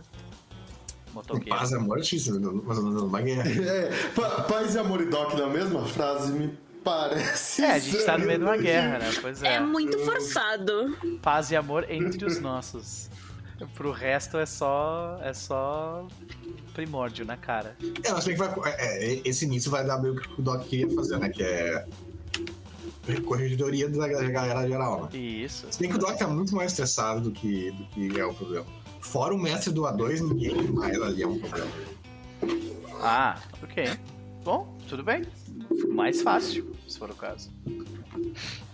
Esse problema é grande, não é um problema, esse problema é grande, né? Mas. olha aí, olha aí. É E quer dizer aí, que o Doc às cara? vezes cria problemas, né? Tu tem isso. O, o José chegou Pois ali. é, Boa noite, gente. Nunca vi nada de mago. Qual é a do jogo? Cara, esse jogo é uma doideira, tá? É difícil de te explicar, É a gente Qual é a do jogo? Então, você, você é um ser humano que, através da sua força de vontade e de uma e de uma ah, e de uma construção filosófica de ideias, você descobre que você é capaz de forçar a realidade a fazer o que você quer. E aí você se transforma no mago. É isso que é Isso, claro, no, dentro do, do mundo das trevas. Exato, dentro do mundo das trevas. Que é um mundo tipo o nosso, só que piorado. Sim, é horrível. a Inquisição Dokiniana já aconteceu, ela aconteceu na terceira temporada e os demônios sabem muito bem como ela, como ela aconteceu. Então, ah, É, vai ter várias interessantes. Tipo, o Doc vai escolher o novo príncipe de, de Phoenix, por exemplo. Pra poder escolher o novo príncipe. ah, mas eu acho que eu já meio que fiz isso, não? Já, já. Ah, Só é. que vai trocar o príncipe, né? Porque os Tremere vão. T- Tinha uma Tremere que, foi- que ajudou vocês, lembra? Sim, aham, Né? Ela vai ficar lá, ela vai ser a nova regente da, do Phoenix. tudo bem. E, e vai trocar a galera toda e vocês vão escolher. Ah, bota, bota lá os... Mas a questão é que, tipo assim, no- em termos de vampiro, quem manda na, na cidade vampírica por esses três anos aí que vai rolar vai ser o Doc. Isso vai ser muito engraçado. Ah, sim. Não pode ter que. Tipo, pode ter. eh, tu- cada pessoa vai poder ter uma cria, não vai ter muito Não, cria um vampiro. monte, não. É, Uma, tem muitas vezes que a Marlia que proíbe, cria ponto. pois é. Então, Hum. mas vai ser, vai ser isso aí mesmo. Vai ser tipo. Vai ser tipo o bagulho mais vanilla da camarela possível, sabe? Pode Tipo, fazer. Tipo, só os né? ventru liturador como bosta. Exatamente. E, tipo, Nosferatu, né? Isso, E- nada de nada de sobrenatural. Nenhum clã sobrenatural tem representatividade forte lá, sabe? Mas tem o Giovanni, né? Se o Giovanni tem um Giovanni lá, uma beleza. É, mas aí ele não faz parte da camarilla. Eu tô falando da camarilla, Sim. né? Mas a nem tem ninguém sobrenatural, tem porque tem o Tremere, que vão estar lá. Ah, Gangrel manja um pouquinho. É, então, o Gangro tem um Gangro lá, em Phoenix, em volta, que é o cara dos cachorros. Que é o que Mas tentou cara- matar, não? Não, não, não. Esse é um cara, é amigo do Nosferatu. Ele, ele ajuda os cachorros locais, não fala no Gangsters. Uhum. Mag pode ser mesclado com vampiro? Pode. Pode. É difícil, mas pode. Como está. É, é, tipo, assim, a gente não tá jogando vampiro mesclado, mas ativamente a plot de vampiro acontece no nosso jogo. Que é como a gente tava falando aqui, basicamente, tipo, os nossos personagens têm tanta influência na cidade que o meu personagem basicamente vai mandar quem é que vai mandar quem é o grupo de vampiros ali. Ah, e por que que e por que que o Doc simplesmente não tira todos os vampiros do lugar? Não funciona assim, infelizmente. Se Se, eu se tiro isso, vai começar a vir lá. É, exatamente. Se eu, se eu, se eu botar uma, uma resistência muito grande, eu recebo uma resposta ainda maior. Então é, é causa menos dano eu manter Fazer aquela camarilha mais básica possível, que É. ninguém, tipo, um pouquíssimo vampiro e que todo mundo tem uma imunidade alta. Aliás, o Doctor pode colocar, todo mundo tem que uma imunidade 5 no mínimo. Pode ter, pode ser uma, uma, uma coisa da. Sim. É uma regra, porque quando o vampiro chegar a 5, ele começa a apresentar a aparência- física disso. Uhum. Quando chega no 4, dá pra dizer já que o vampiro tem uma baixa. Então tu consegue identificar. É então ele pode o- simplesmente dizer, é, não pode ter vampiro de imunidade 5 ou menos. É bem o que o mestre da pizza falou, assim, tu eu consigo fazer um jogo com quase todas as criaturas do mundo das trevas, tipo, meio que junto. Menos lobisomem. Porque Ah, lobisomem é xenófobo pra caralho. É sim. É, Lobisomem e mago dá pra fazer. É. Dá pra fazer. Lobisomem e changeling fácil. Dá pra fazer fácil. não é, não é à toa que surgiu, surgiu uma frase nesse jogo que é explique como você precisasse convencer um lobisomem, tá ligado? Essa frase existe porque eles são todos muito burros, entendeu? É por causa disso. Agora, lobisomem e vampiro não tem como. É. Outros fazem uma, outros fazem dançarina, não tem como. Lucas, aí ficam duas questões aqui pro senhor. Um, algo acontece na nossa ficha hoje ou a gente processa nesse meio do caminho aí, vai, vai pensar Não, não, hoje a ficha deixa, deixa quieto. tranquilo. E a segunda coisa é só pra gente manter a tradição da, da sessão zero. Existe uma cena aí que a gente possa fazer só pra dizer? Porque, ó, toda sessão zero a gente teve uma ceninha Pois pelo menos é, ali no pra. finzinho, né? Então. Pode crer. Uhum.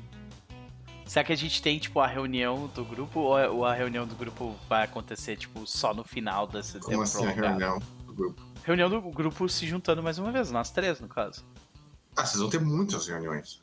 Tá, então a Ah, gente não chegou a se separar completamente. Não, não. Tá. Vocês estão na mesma área. No caso, vai- o jogo vai começar com uma reunião de vocês. Mas será que não terminar. acontece aquela parada de, tipo, dos três estar tão ocupados que eles mal conseguem se ver? Ah, vai ter período. Vai ter, são quatro anos de período. Mais até. Pois é. Uhum. Então tem muitos períodos aí. Mas a questão é, tipo, por exemplo, o. A Imala tá sempre pra lá e pra cá, Uhum. né? Mas sempre volta do novo. O Diego vai estar em Phoenix, né? A faculdade fica em Phoenix, né? A universidade. Uhum. E o Doc também vai estar em Phoenix, entre Phoenix O. Doc, o Doc ele vai estar na- nas regiões, tipo, nos bairros pobres em volta, organizando infraestrutura, blá, blá. É tipo, ele tá Então- sempre fazendo evento beneficente, sempre fazendo essas paradas assim, saca? Então, ah, o quanto vocês vão se encontrar depende de vocês. Uhum. Tá. E qual seria. O, o que, que vocês acham que seria um legal pra ser, tipo, a primeira cena da quarta temporada? Tem alguma ideia? É, no caso, agora teria que ser algo, tipo, logo depois do fim da terceira. né? É. Logo depois. Eu me lembro que logo depois do fim da. a- o final da terceira foi a batalha, né? E a gente foi Uhum. liberto. E aí Mala caçou Vocês, os Pokémon. vocês salvaram o Doc e o Anjo Negro. Isso. É, mas se eu não me engano, a última cena da Imala, ela foi com a 2 pra. com os espíritos, tipo, ela, eles Ela é foram numa torzinha. Lá, lá. Sim. Diego deu uma festa inaugurando a, a parte de pesquisa mesoamericana dentro da Universidade de Phoenix. Tipo. Ah, e o Doc, eu acho que ele tava num jantar com a filha, um negócio assim, não era? Tipo, foi uma parada meio família. Eu, Eu acho que acho- sim, eu acho que a última foi, foi tipo, É. pô, eu vou, vou ver minha filha depois dessa porra toda, sabe? Uhum. Mas eu Foi me lembro que a gente meio teve assim. uma conversa sobre, tipo. Eu, eu me lembro que logo que terminou. É.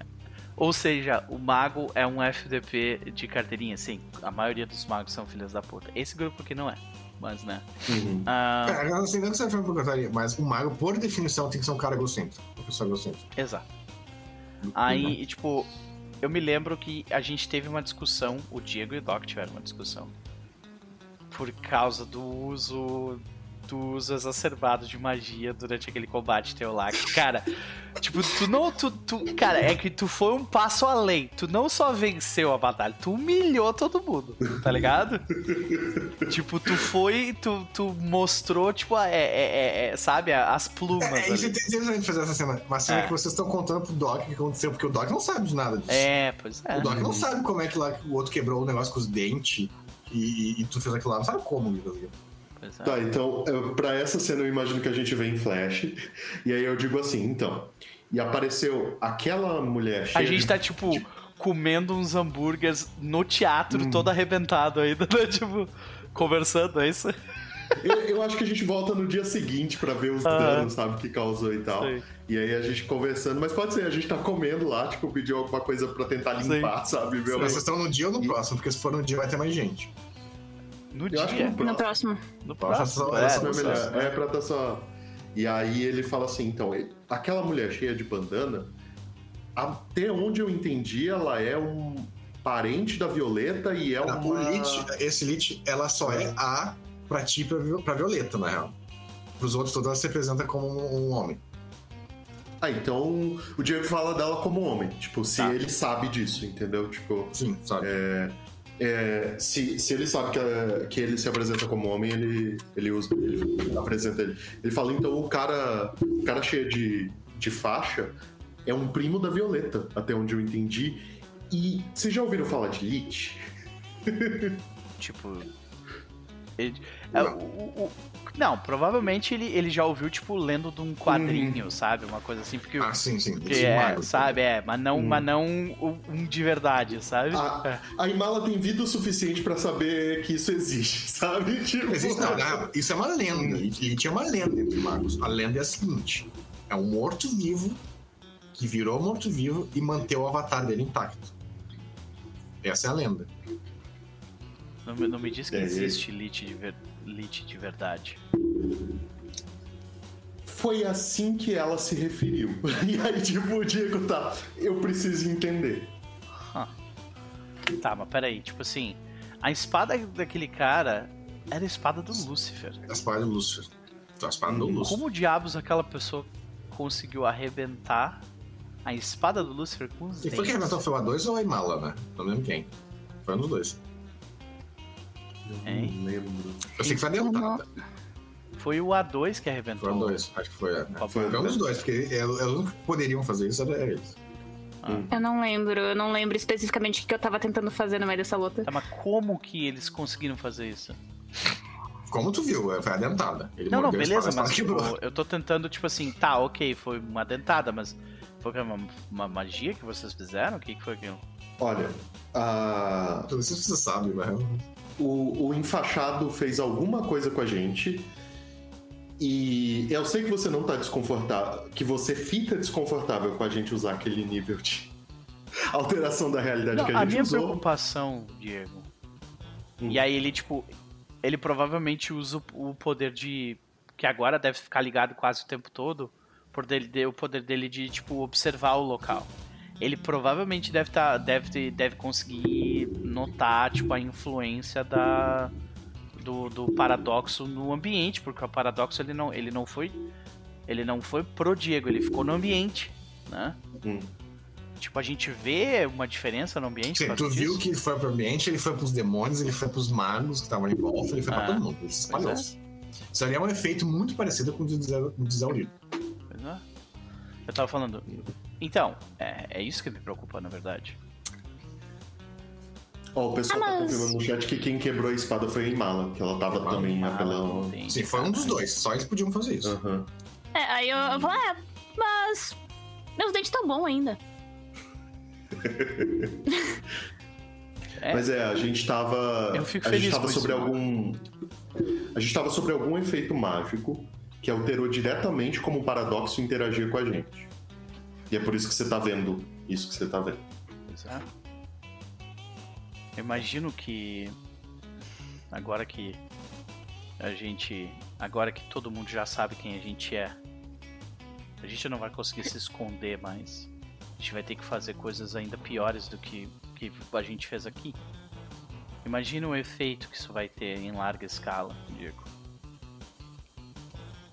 Hum, a gente, vírgula, eu ainda tô meio fora do radar do negócio.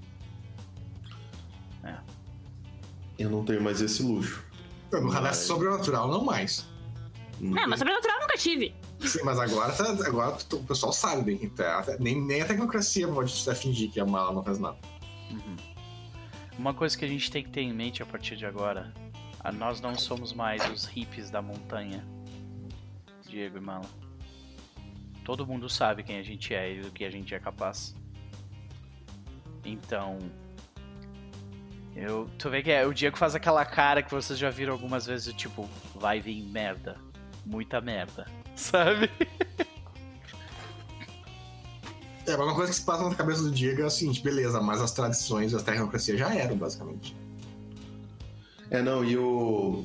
O Diego, vocês veem que o Diego, enquanto ele tá remexendo lá nos negócios, se ficou alguma coisa, se tem alguma coisa ali de importância, você vê que ele para um segundo e ele fala assim: Vocês entenderam que o que aconteceu aqui. A gente tocou num dos tabus das tradições? A gente mexeu com um paradoxo. Ah. Isso não era pra ser possível. Parece mesmo que as regras do jogo estão sendo distorcidas conforme a gente caminha em direção ao fim, né? É porque o Doc, tu viu duas coisas. Tu viu o Diego ah, dobrando o paradoxo em volta dele, que é algo muito estranho. E a Mala e o A2, eles estavam dobrando a realidade em si em volta deles. Aqueles poderes que eles usaram lá pareciam poderes de primórdio, só que maiores. Aham, Algo que tu nunca vi- tinha visto antes. pois é. Um cara na Mala e o o poder de diminuir a dificuldade de teste. Isso é pra ser impossível. Sim. É, e, e vocês veem no olhar do Doc, tipo, uma preocupação não somente com. A preocupação que ele já demonstrou em várias outras situações, mas elas sempre foram direcionadas a, a outras pessoas, outros indivíduos, a outras situações. Mas dessa vez ele tá olhando assim pra vocês, tá ligado? Ô, Doc, desde que começou tudo isso, o problema sempre aumentou. Não se preocupe, a gente vai estar preparado. Ah, eu tiro, tipo, só uma das, das coisinhas do bolso, sabe? Uma da- das Pokémon do bolso. Eu- Tem muita coisa que eles não sabem ainda. Eu entendi isso aí direito. Tu deu um demônio pro outro comer, foi isso? Eu dei um demônio pro meu demônio comer. O demônio. Eu, você, você que o Diego, olha. Esse demônio, que comeu, esse demônio que comeu era o bombado lá da academia, né? Isso, esse aí. Ele comeu o demônio do fogo fodão. Não, Né? não é o Fabel. Ok. Bom. Tomara que ele seja útil de alguma forma pra frente, porque a gente vai precisar. Agora. É, tipo, o Doc ele quer passar um tempo ali tentando, tipo, investigar mesmo qual é o efeito do paradoxo no lugar, sabe? Ele se espalha, cara, ele não fica ali. Sim. Sim, mas tipo, o que que acontece com o lugar? Ele, tipo, ele apodrece, ele, ele se quebra, são vários Não. efeitos diferentes. A gente tem alguma coisa de ressonância? Não. O que que acontece? Não, isso não é ressonância, é diferente, é paradoxo. Então, o efeito que isso dá, na real, é tipo. ah, se tu fizesse demais, botar paradoxo demais no ambiente, fica mais difícil fazer magia ali. Entendi. Ok. Aí o Diego só olha pra Imala e fala assim: ele olha. Minha tradição tem um histórico bem ruim com os que usavam a expressão meu demônio. Cuidado. Mas não tem um, um de vocês que, tá, que é teu assistente hoje em dia que trabalha diretamente com isso? É, não diretamente, né? Mas. Ele não tem é um- literalmente um demonologista, É, assim? um- Ele é um demonologista. É, mas ele, ele não tem um demônio de pet, entendeu? É que é Tipo, diferente, relação- é que é diferente. Tu vê, mago- né? O cara é o demonologista e não tem Não, o tá. demônio de É que é pet. diferente. Demonologista no mago, nesse contexto, é alguém que estuda demônios. Quem invoca demônios tem um nome diferente, que é o caso da irmã. Eu não invoco demônios, eu aprisiono eles e faço eles trabalharem pra mim. Ou seja, esse é o. Semântica, semântica que é o jogo, né, agora? Ai, meu Deus. Então, mas ele pode começar a fazer isso também, porque ele manja, ele tá ali, manja, ele podia fazer, mas ele não faz. Até porque na, na hora de anos é proibido, né? Mas, quer dizer, meio proibido. Meio proibido. Ai, ai. É, é, pro- é tipo, ordem de Hermes, é proibido, mas se quiser pode. É, É tipo que assim. demônio é de boa. É que tipo, demônio dá pra tu fazer, chamar um demônio, obrigar ele a fazer um negócio e mandar ele embora sem problema. Hum. Dá pra fazer isso. Um hermético consegue fazer isso. O problema é quando dá errado. Né? É, é, é por isso mesmo que o Diego falou pra tomar cuidado, porque ele sabe que ele pelo menos ouviu muitas vezes que isso deu errado e deu muito errado. É, mas a questão é arrogância hermética também, porque uma coisa é pegar um demônio pequeno. Aí, mas o herói tava pequeno, deu certo. Aí ele pega o maior, deu certo. Ele pega o maior, deu certo. Vai chegar uma hora e não vai dar mais certo. Chega, é, faz nada. Mas Mas, algo me enfim. diz, Diego, que a sorte vai estar do nosso lado. Bom, de qualquer forma, muito obrigado por terem me salvo. Eu achava mesmo que eu ia morrer. A gente sabe que você ia fazer o mesmo pela gente, né? E a gente já falou. Você não vai Você não vai morrer. a gente fala isso junto, sabe? Tipo, Ai, Malu e o Diego só se olham assim, e podem fazer o que tá fazendo. Obrigado. Obrigado. Aí eu imagino que depois dessa cena acontece aqueles eventos finais, né? Tipo, Ah. do Diego inaugurar e ter a festa, o Doc jantar com a filha, a Imala partir com coisa e tal. Com a 2. É agora que a Mala vai descobrir as opções dela. Né? Isso. Ah, ó, ó, é, o, o foreshadowing, eu acho que a, a última, a última é depois dessa festa e tal, e pá. Sabe, sabe É. uma, uma, uma cena que eu acho que seria legal? Desculpa interromper, mas que é- seria legal nós três visitar o Arthur. Se for possível. Quem é Arthur? eu acho que O. Arthur. O Arthur não está nos Estados Unidos, cara. Tá? Isso é um Nossa. problema por quê? Eu não sei que achar o cara aí, não, mas não. Tá, mas Agora é... não vou achar. Ah, ok. Hum. Beleza. ok. Mas enfim, eu acho que um, um foreshadowing aí da, da situação, assim, é tipo... A gente vê uma cena do, do Diego e da Violeta, tipo, sentados, olhando assim num local mais alto, tipo, olhando a cidade.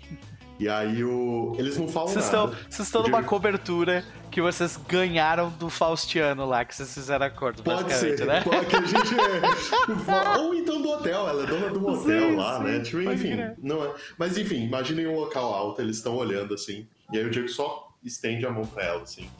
Ela encosta na mão dele, e aí a gente vê que, tipo, tá uma noite muito bonita. Uma noite com uma lua muito brilhosa, assim, tá.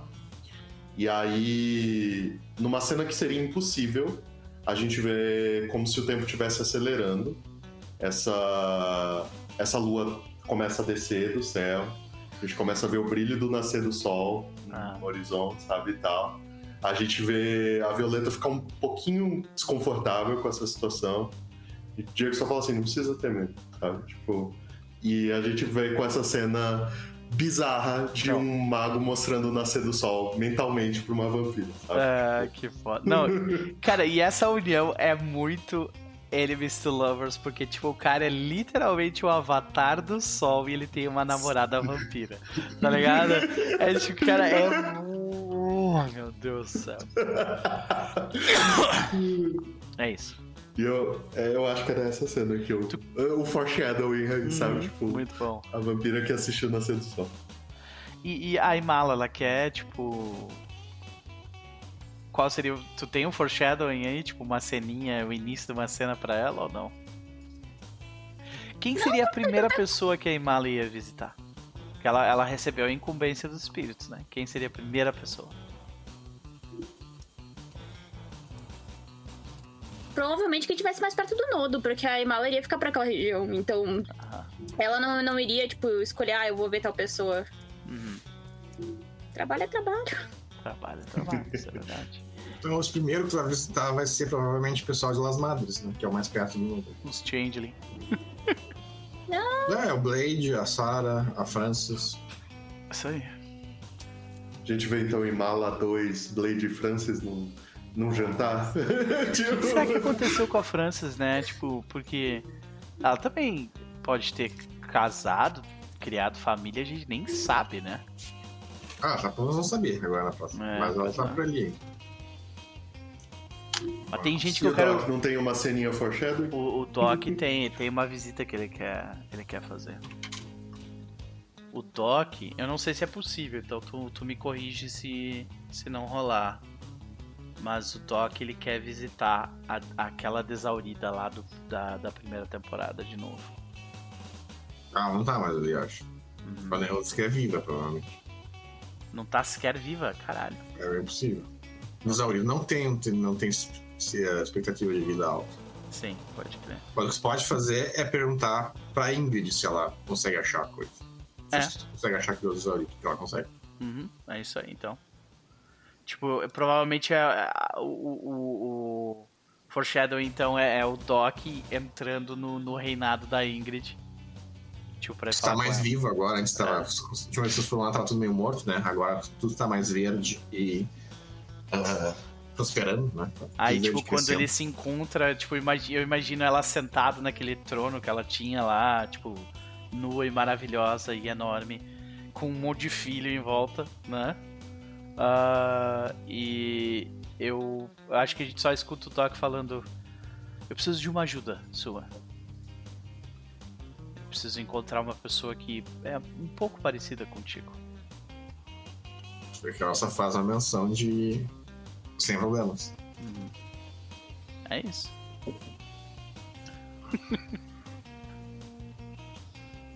e é Mas, isso então? Por isso, por hoje era isso. Yeah! Ah, semana que vem nós já começamos com ceninhas a mais e a jornada em mala. Hum. Maravilha. Onde Mala e A2 passaram na jornada deles. e olha que com A2 isso pode ser literalmente qualquer lugar. né? Tipo. O senhor rolê aleatório, né? Sim, cara. Ele é o. É, ele é o Ronaldinho Gaúcho da. Ele é, ele é. que- Então é isso. Senhoras e senhores, nós vamos ficando por aqui. Ah, eu queria agradecer a galera do chat que esteve aí conosco em peso, nos ajudando no recap, porque é muita coisa, são quatro anos de campanha, né? E existem diversos detalhes que a gente deixou pra trás, alguns deles porque a gente esqueceu mesmo, outros porque ah, a gente ignorou, porque eles não são lá também tão importantes assim pro que tá acontecendo no momento. Muitíssimo obrigado pela ajuda para lembrar tudo e tudo mais. Eu espero que vocês tenham curtido as lembranças aqui também. Curtido o que a gente tem aí, né? Estamos na estamos na nesse nesse arranjo para começar bem começado. É, vocês já sabem o que esperar da gente, né? Vamos ter bastante DR, bastante cena dramática, porque o, fim do mundo está chegando. Então, muito obrigado a vocês, senhoras e senhores, por estarem conosco nos acompanhar durante essa noite. É, espero que vocês tenham curtido. Um beijo no coração, Evelyn. Muitíssimo obrigado. Vamos às considerações finais e aos jabás. Começando por quem antes foi o último. Luquinhas. E aí, cara? Eu tô ansioso pra ver como é que vai rolar tudo isso. Ah, pra ver que direção vocês vão levar certas coisas. Principalmente a questão da Violeta e da Emala também. Eu tô curioso pra ver onde é que isso vai. Sim. Mas, mas era isso, é, vamos ver. Demora- até quando pegar fogo vai demorar um bom tempo ainda. Uhum. Mas ah, tem bastante personagens pra passar até lá. Maravilha. Maravilha. Então, ah, sigam o Luquinhas no coração de vocês, porque ele por enquanto não tem rede social. Aliás, falando, o Twitter não morreu ainda. Então, Luquinhas, Twitter, quem sabe? Hum, é uma boa ideia. Né? Olha que tá, eu queria fazer tudo pro lobisomem. Até sair o lobisomem, não sei se tem mais Twitter, não. pois é, pois é, né? tá, tá perigando mesmo. Mas de qualquer forma, se ele sobreviver, teremos Luquinhas no Twitter. Se não sobreviver, bom, aí a gente vai se ver, sei lá, no Instagram ou alguma coisa assim. De qualquer forma, vamos pra ela. Gabi, minha querida, considerações da noite, faça o seu jabá. Foi bom relembrar tudo. Desesperos, alegrias, zoeiras. Nossa, cara, é, é tanta história. Essa mesa é sensacional. Ah, eu tô tão curiosa quanto o Lucas em relação à Imala, só que a Imala provavelmente vai cogitar essa possibilidade até ela encontrar a pessoa. Tipo, ela vai ir atrás pra ver que tipo de pessoa é essa. Aí vamos ver o que ela vai decidir, né? Nós Porque todos vamos descobrir juntos, então, né? É. então. Ah, mas jabás, gente, lives todos os dias durante a semana, das 6 horas em diante, lá na, na outra plataforma. Ah, vários joguinhos, coisas legais, RPGs, histórias, quintas séries, enfim, por aí vai. Se tudo der certo, segunda-feira, no caso amanhã, tem Tormenta 20 às 20 horas. Vamos torcer, pelo amor de Deus, que eu não aguento mais adiar essa mesa. Ah, fora isso, saindo daqui eu já vou abrir live lá. Então a gente vai jogar um Genshinzinho e provavelmente a gente vai voltar com Cult of Lamb. Então, gente, quem quiser ir lá pra roubar o lugar do, do Pelor no culto que a gente tá fazendo do, do canal, Roube mesmo. só aparecer, porque ele, ele não tá conseguindo entrar. Tem, tem o, o vínculozinho que tu faz com a Twitch. Sim. E aí escolhe uma pessoa aleatória. E aí, quando chegou uma pessoa só que era só o Pelor, Uhum. eu fiquei esperando dando tempo coisa. E aí ele, ele perdeu 2,50-50 pra outra pessoa. e ele não entrou na conta ainda. Então, sacanagem. é. Mas é isso, gente. Nos vemos no próximo domingo. Maravilha. Então, vamos pra ele. Elmo, meu querido. E aí, considerações da noite, faça o seu jabá.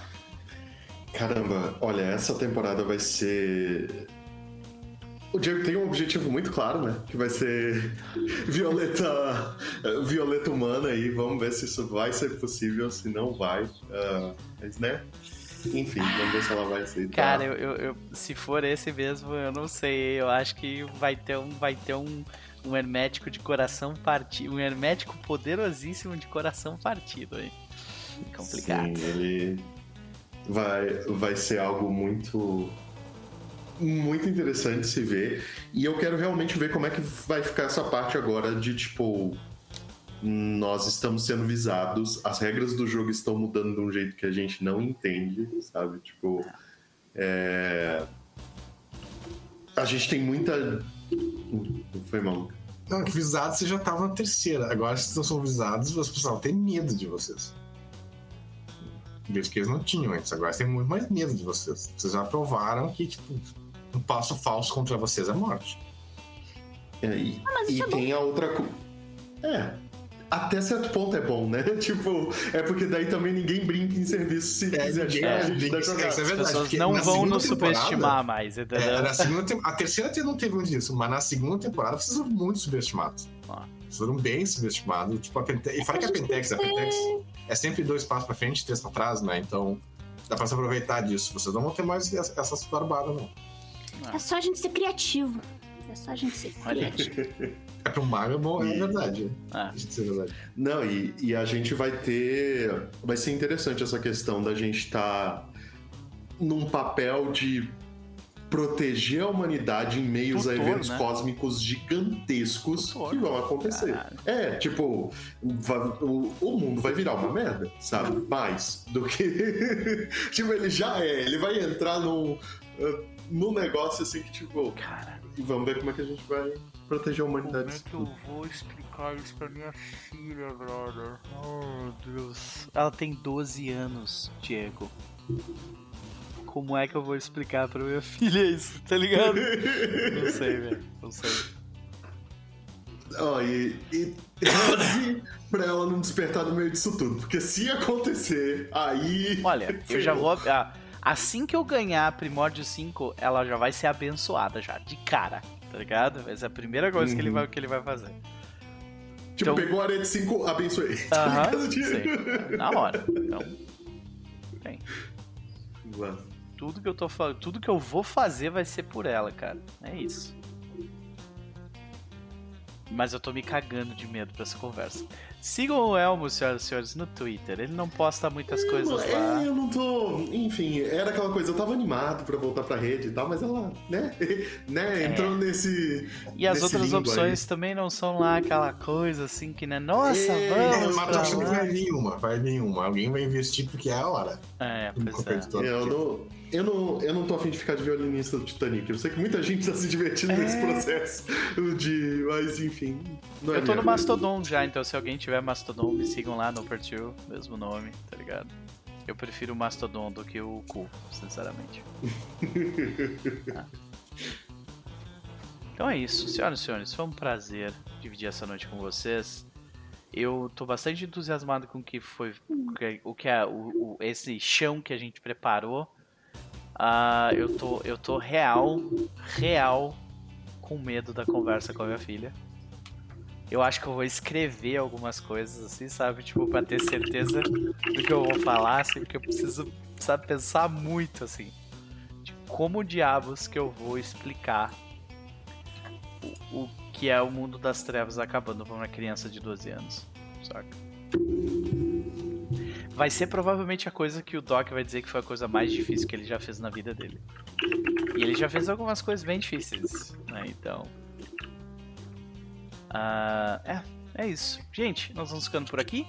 Mas, terça-feira, voltamos para mais o- um episódio, o último episódio, de Amor até a Morte. Uma, uma aventura, né, uma campanha curtinha ah, de uma investigadora jogada pela Joana, do Porta, por um Porta eh, de Castelo, ah, onde ela joga com, ah, com uma investigadora que, que está tipo, investigando os acontecimentos de desaparecimentos de uma pessoa que era muito importante no passado dela, em meio a 1929, no Chicago, pós-massacre do Dia dos Namorados. Com ah, direito a mafiosos fazendo merda pra tudo quanto é lado. Então, bem legal a história até aqui. E outra coisa importante é nessa terça-feira, eu vou fazer a, o sorteio de dois livros. E os livros que eu vou fazer são esses.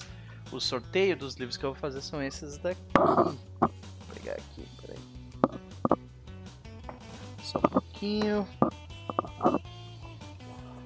Eu sortearei este livro aqui. O livro do Guardião, chamado de Cthulhu. Com a capa da Amedia, né? Maravilhosa, que é exclusiva da versão brasileira. E mais este livro. Caraca, esse cabo, brother. E mais este livro. Ah. Onde está você? Aqui. Mais este livro aqui. Cthulhu Pulp, senhoras e senhores. Também tá na embalagem bonitinha. Uma para vocês jogarem aventuras tipo Indiana Jones no cenário. Então, eu vou sortear os dois livros. Não vai ser um sorteio para cada, vai ser um sorteio para os dois, tá? Então, uma pessoa vai ganhar esses dois livros aqui, ok? Terça-feira será o sorteio. Então, assistam a live. No final da live eu vou fazer o sorteio. E é isso aí, tá? Foi um prazer, gente. Um bom domingo para vocês. Beijo.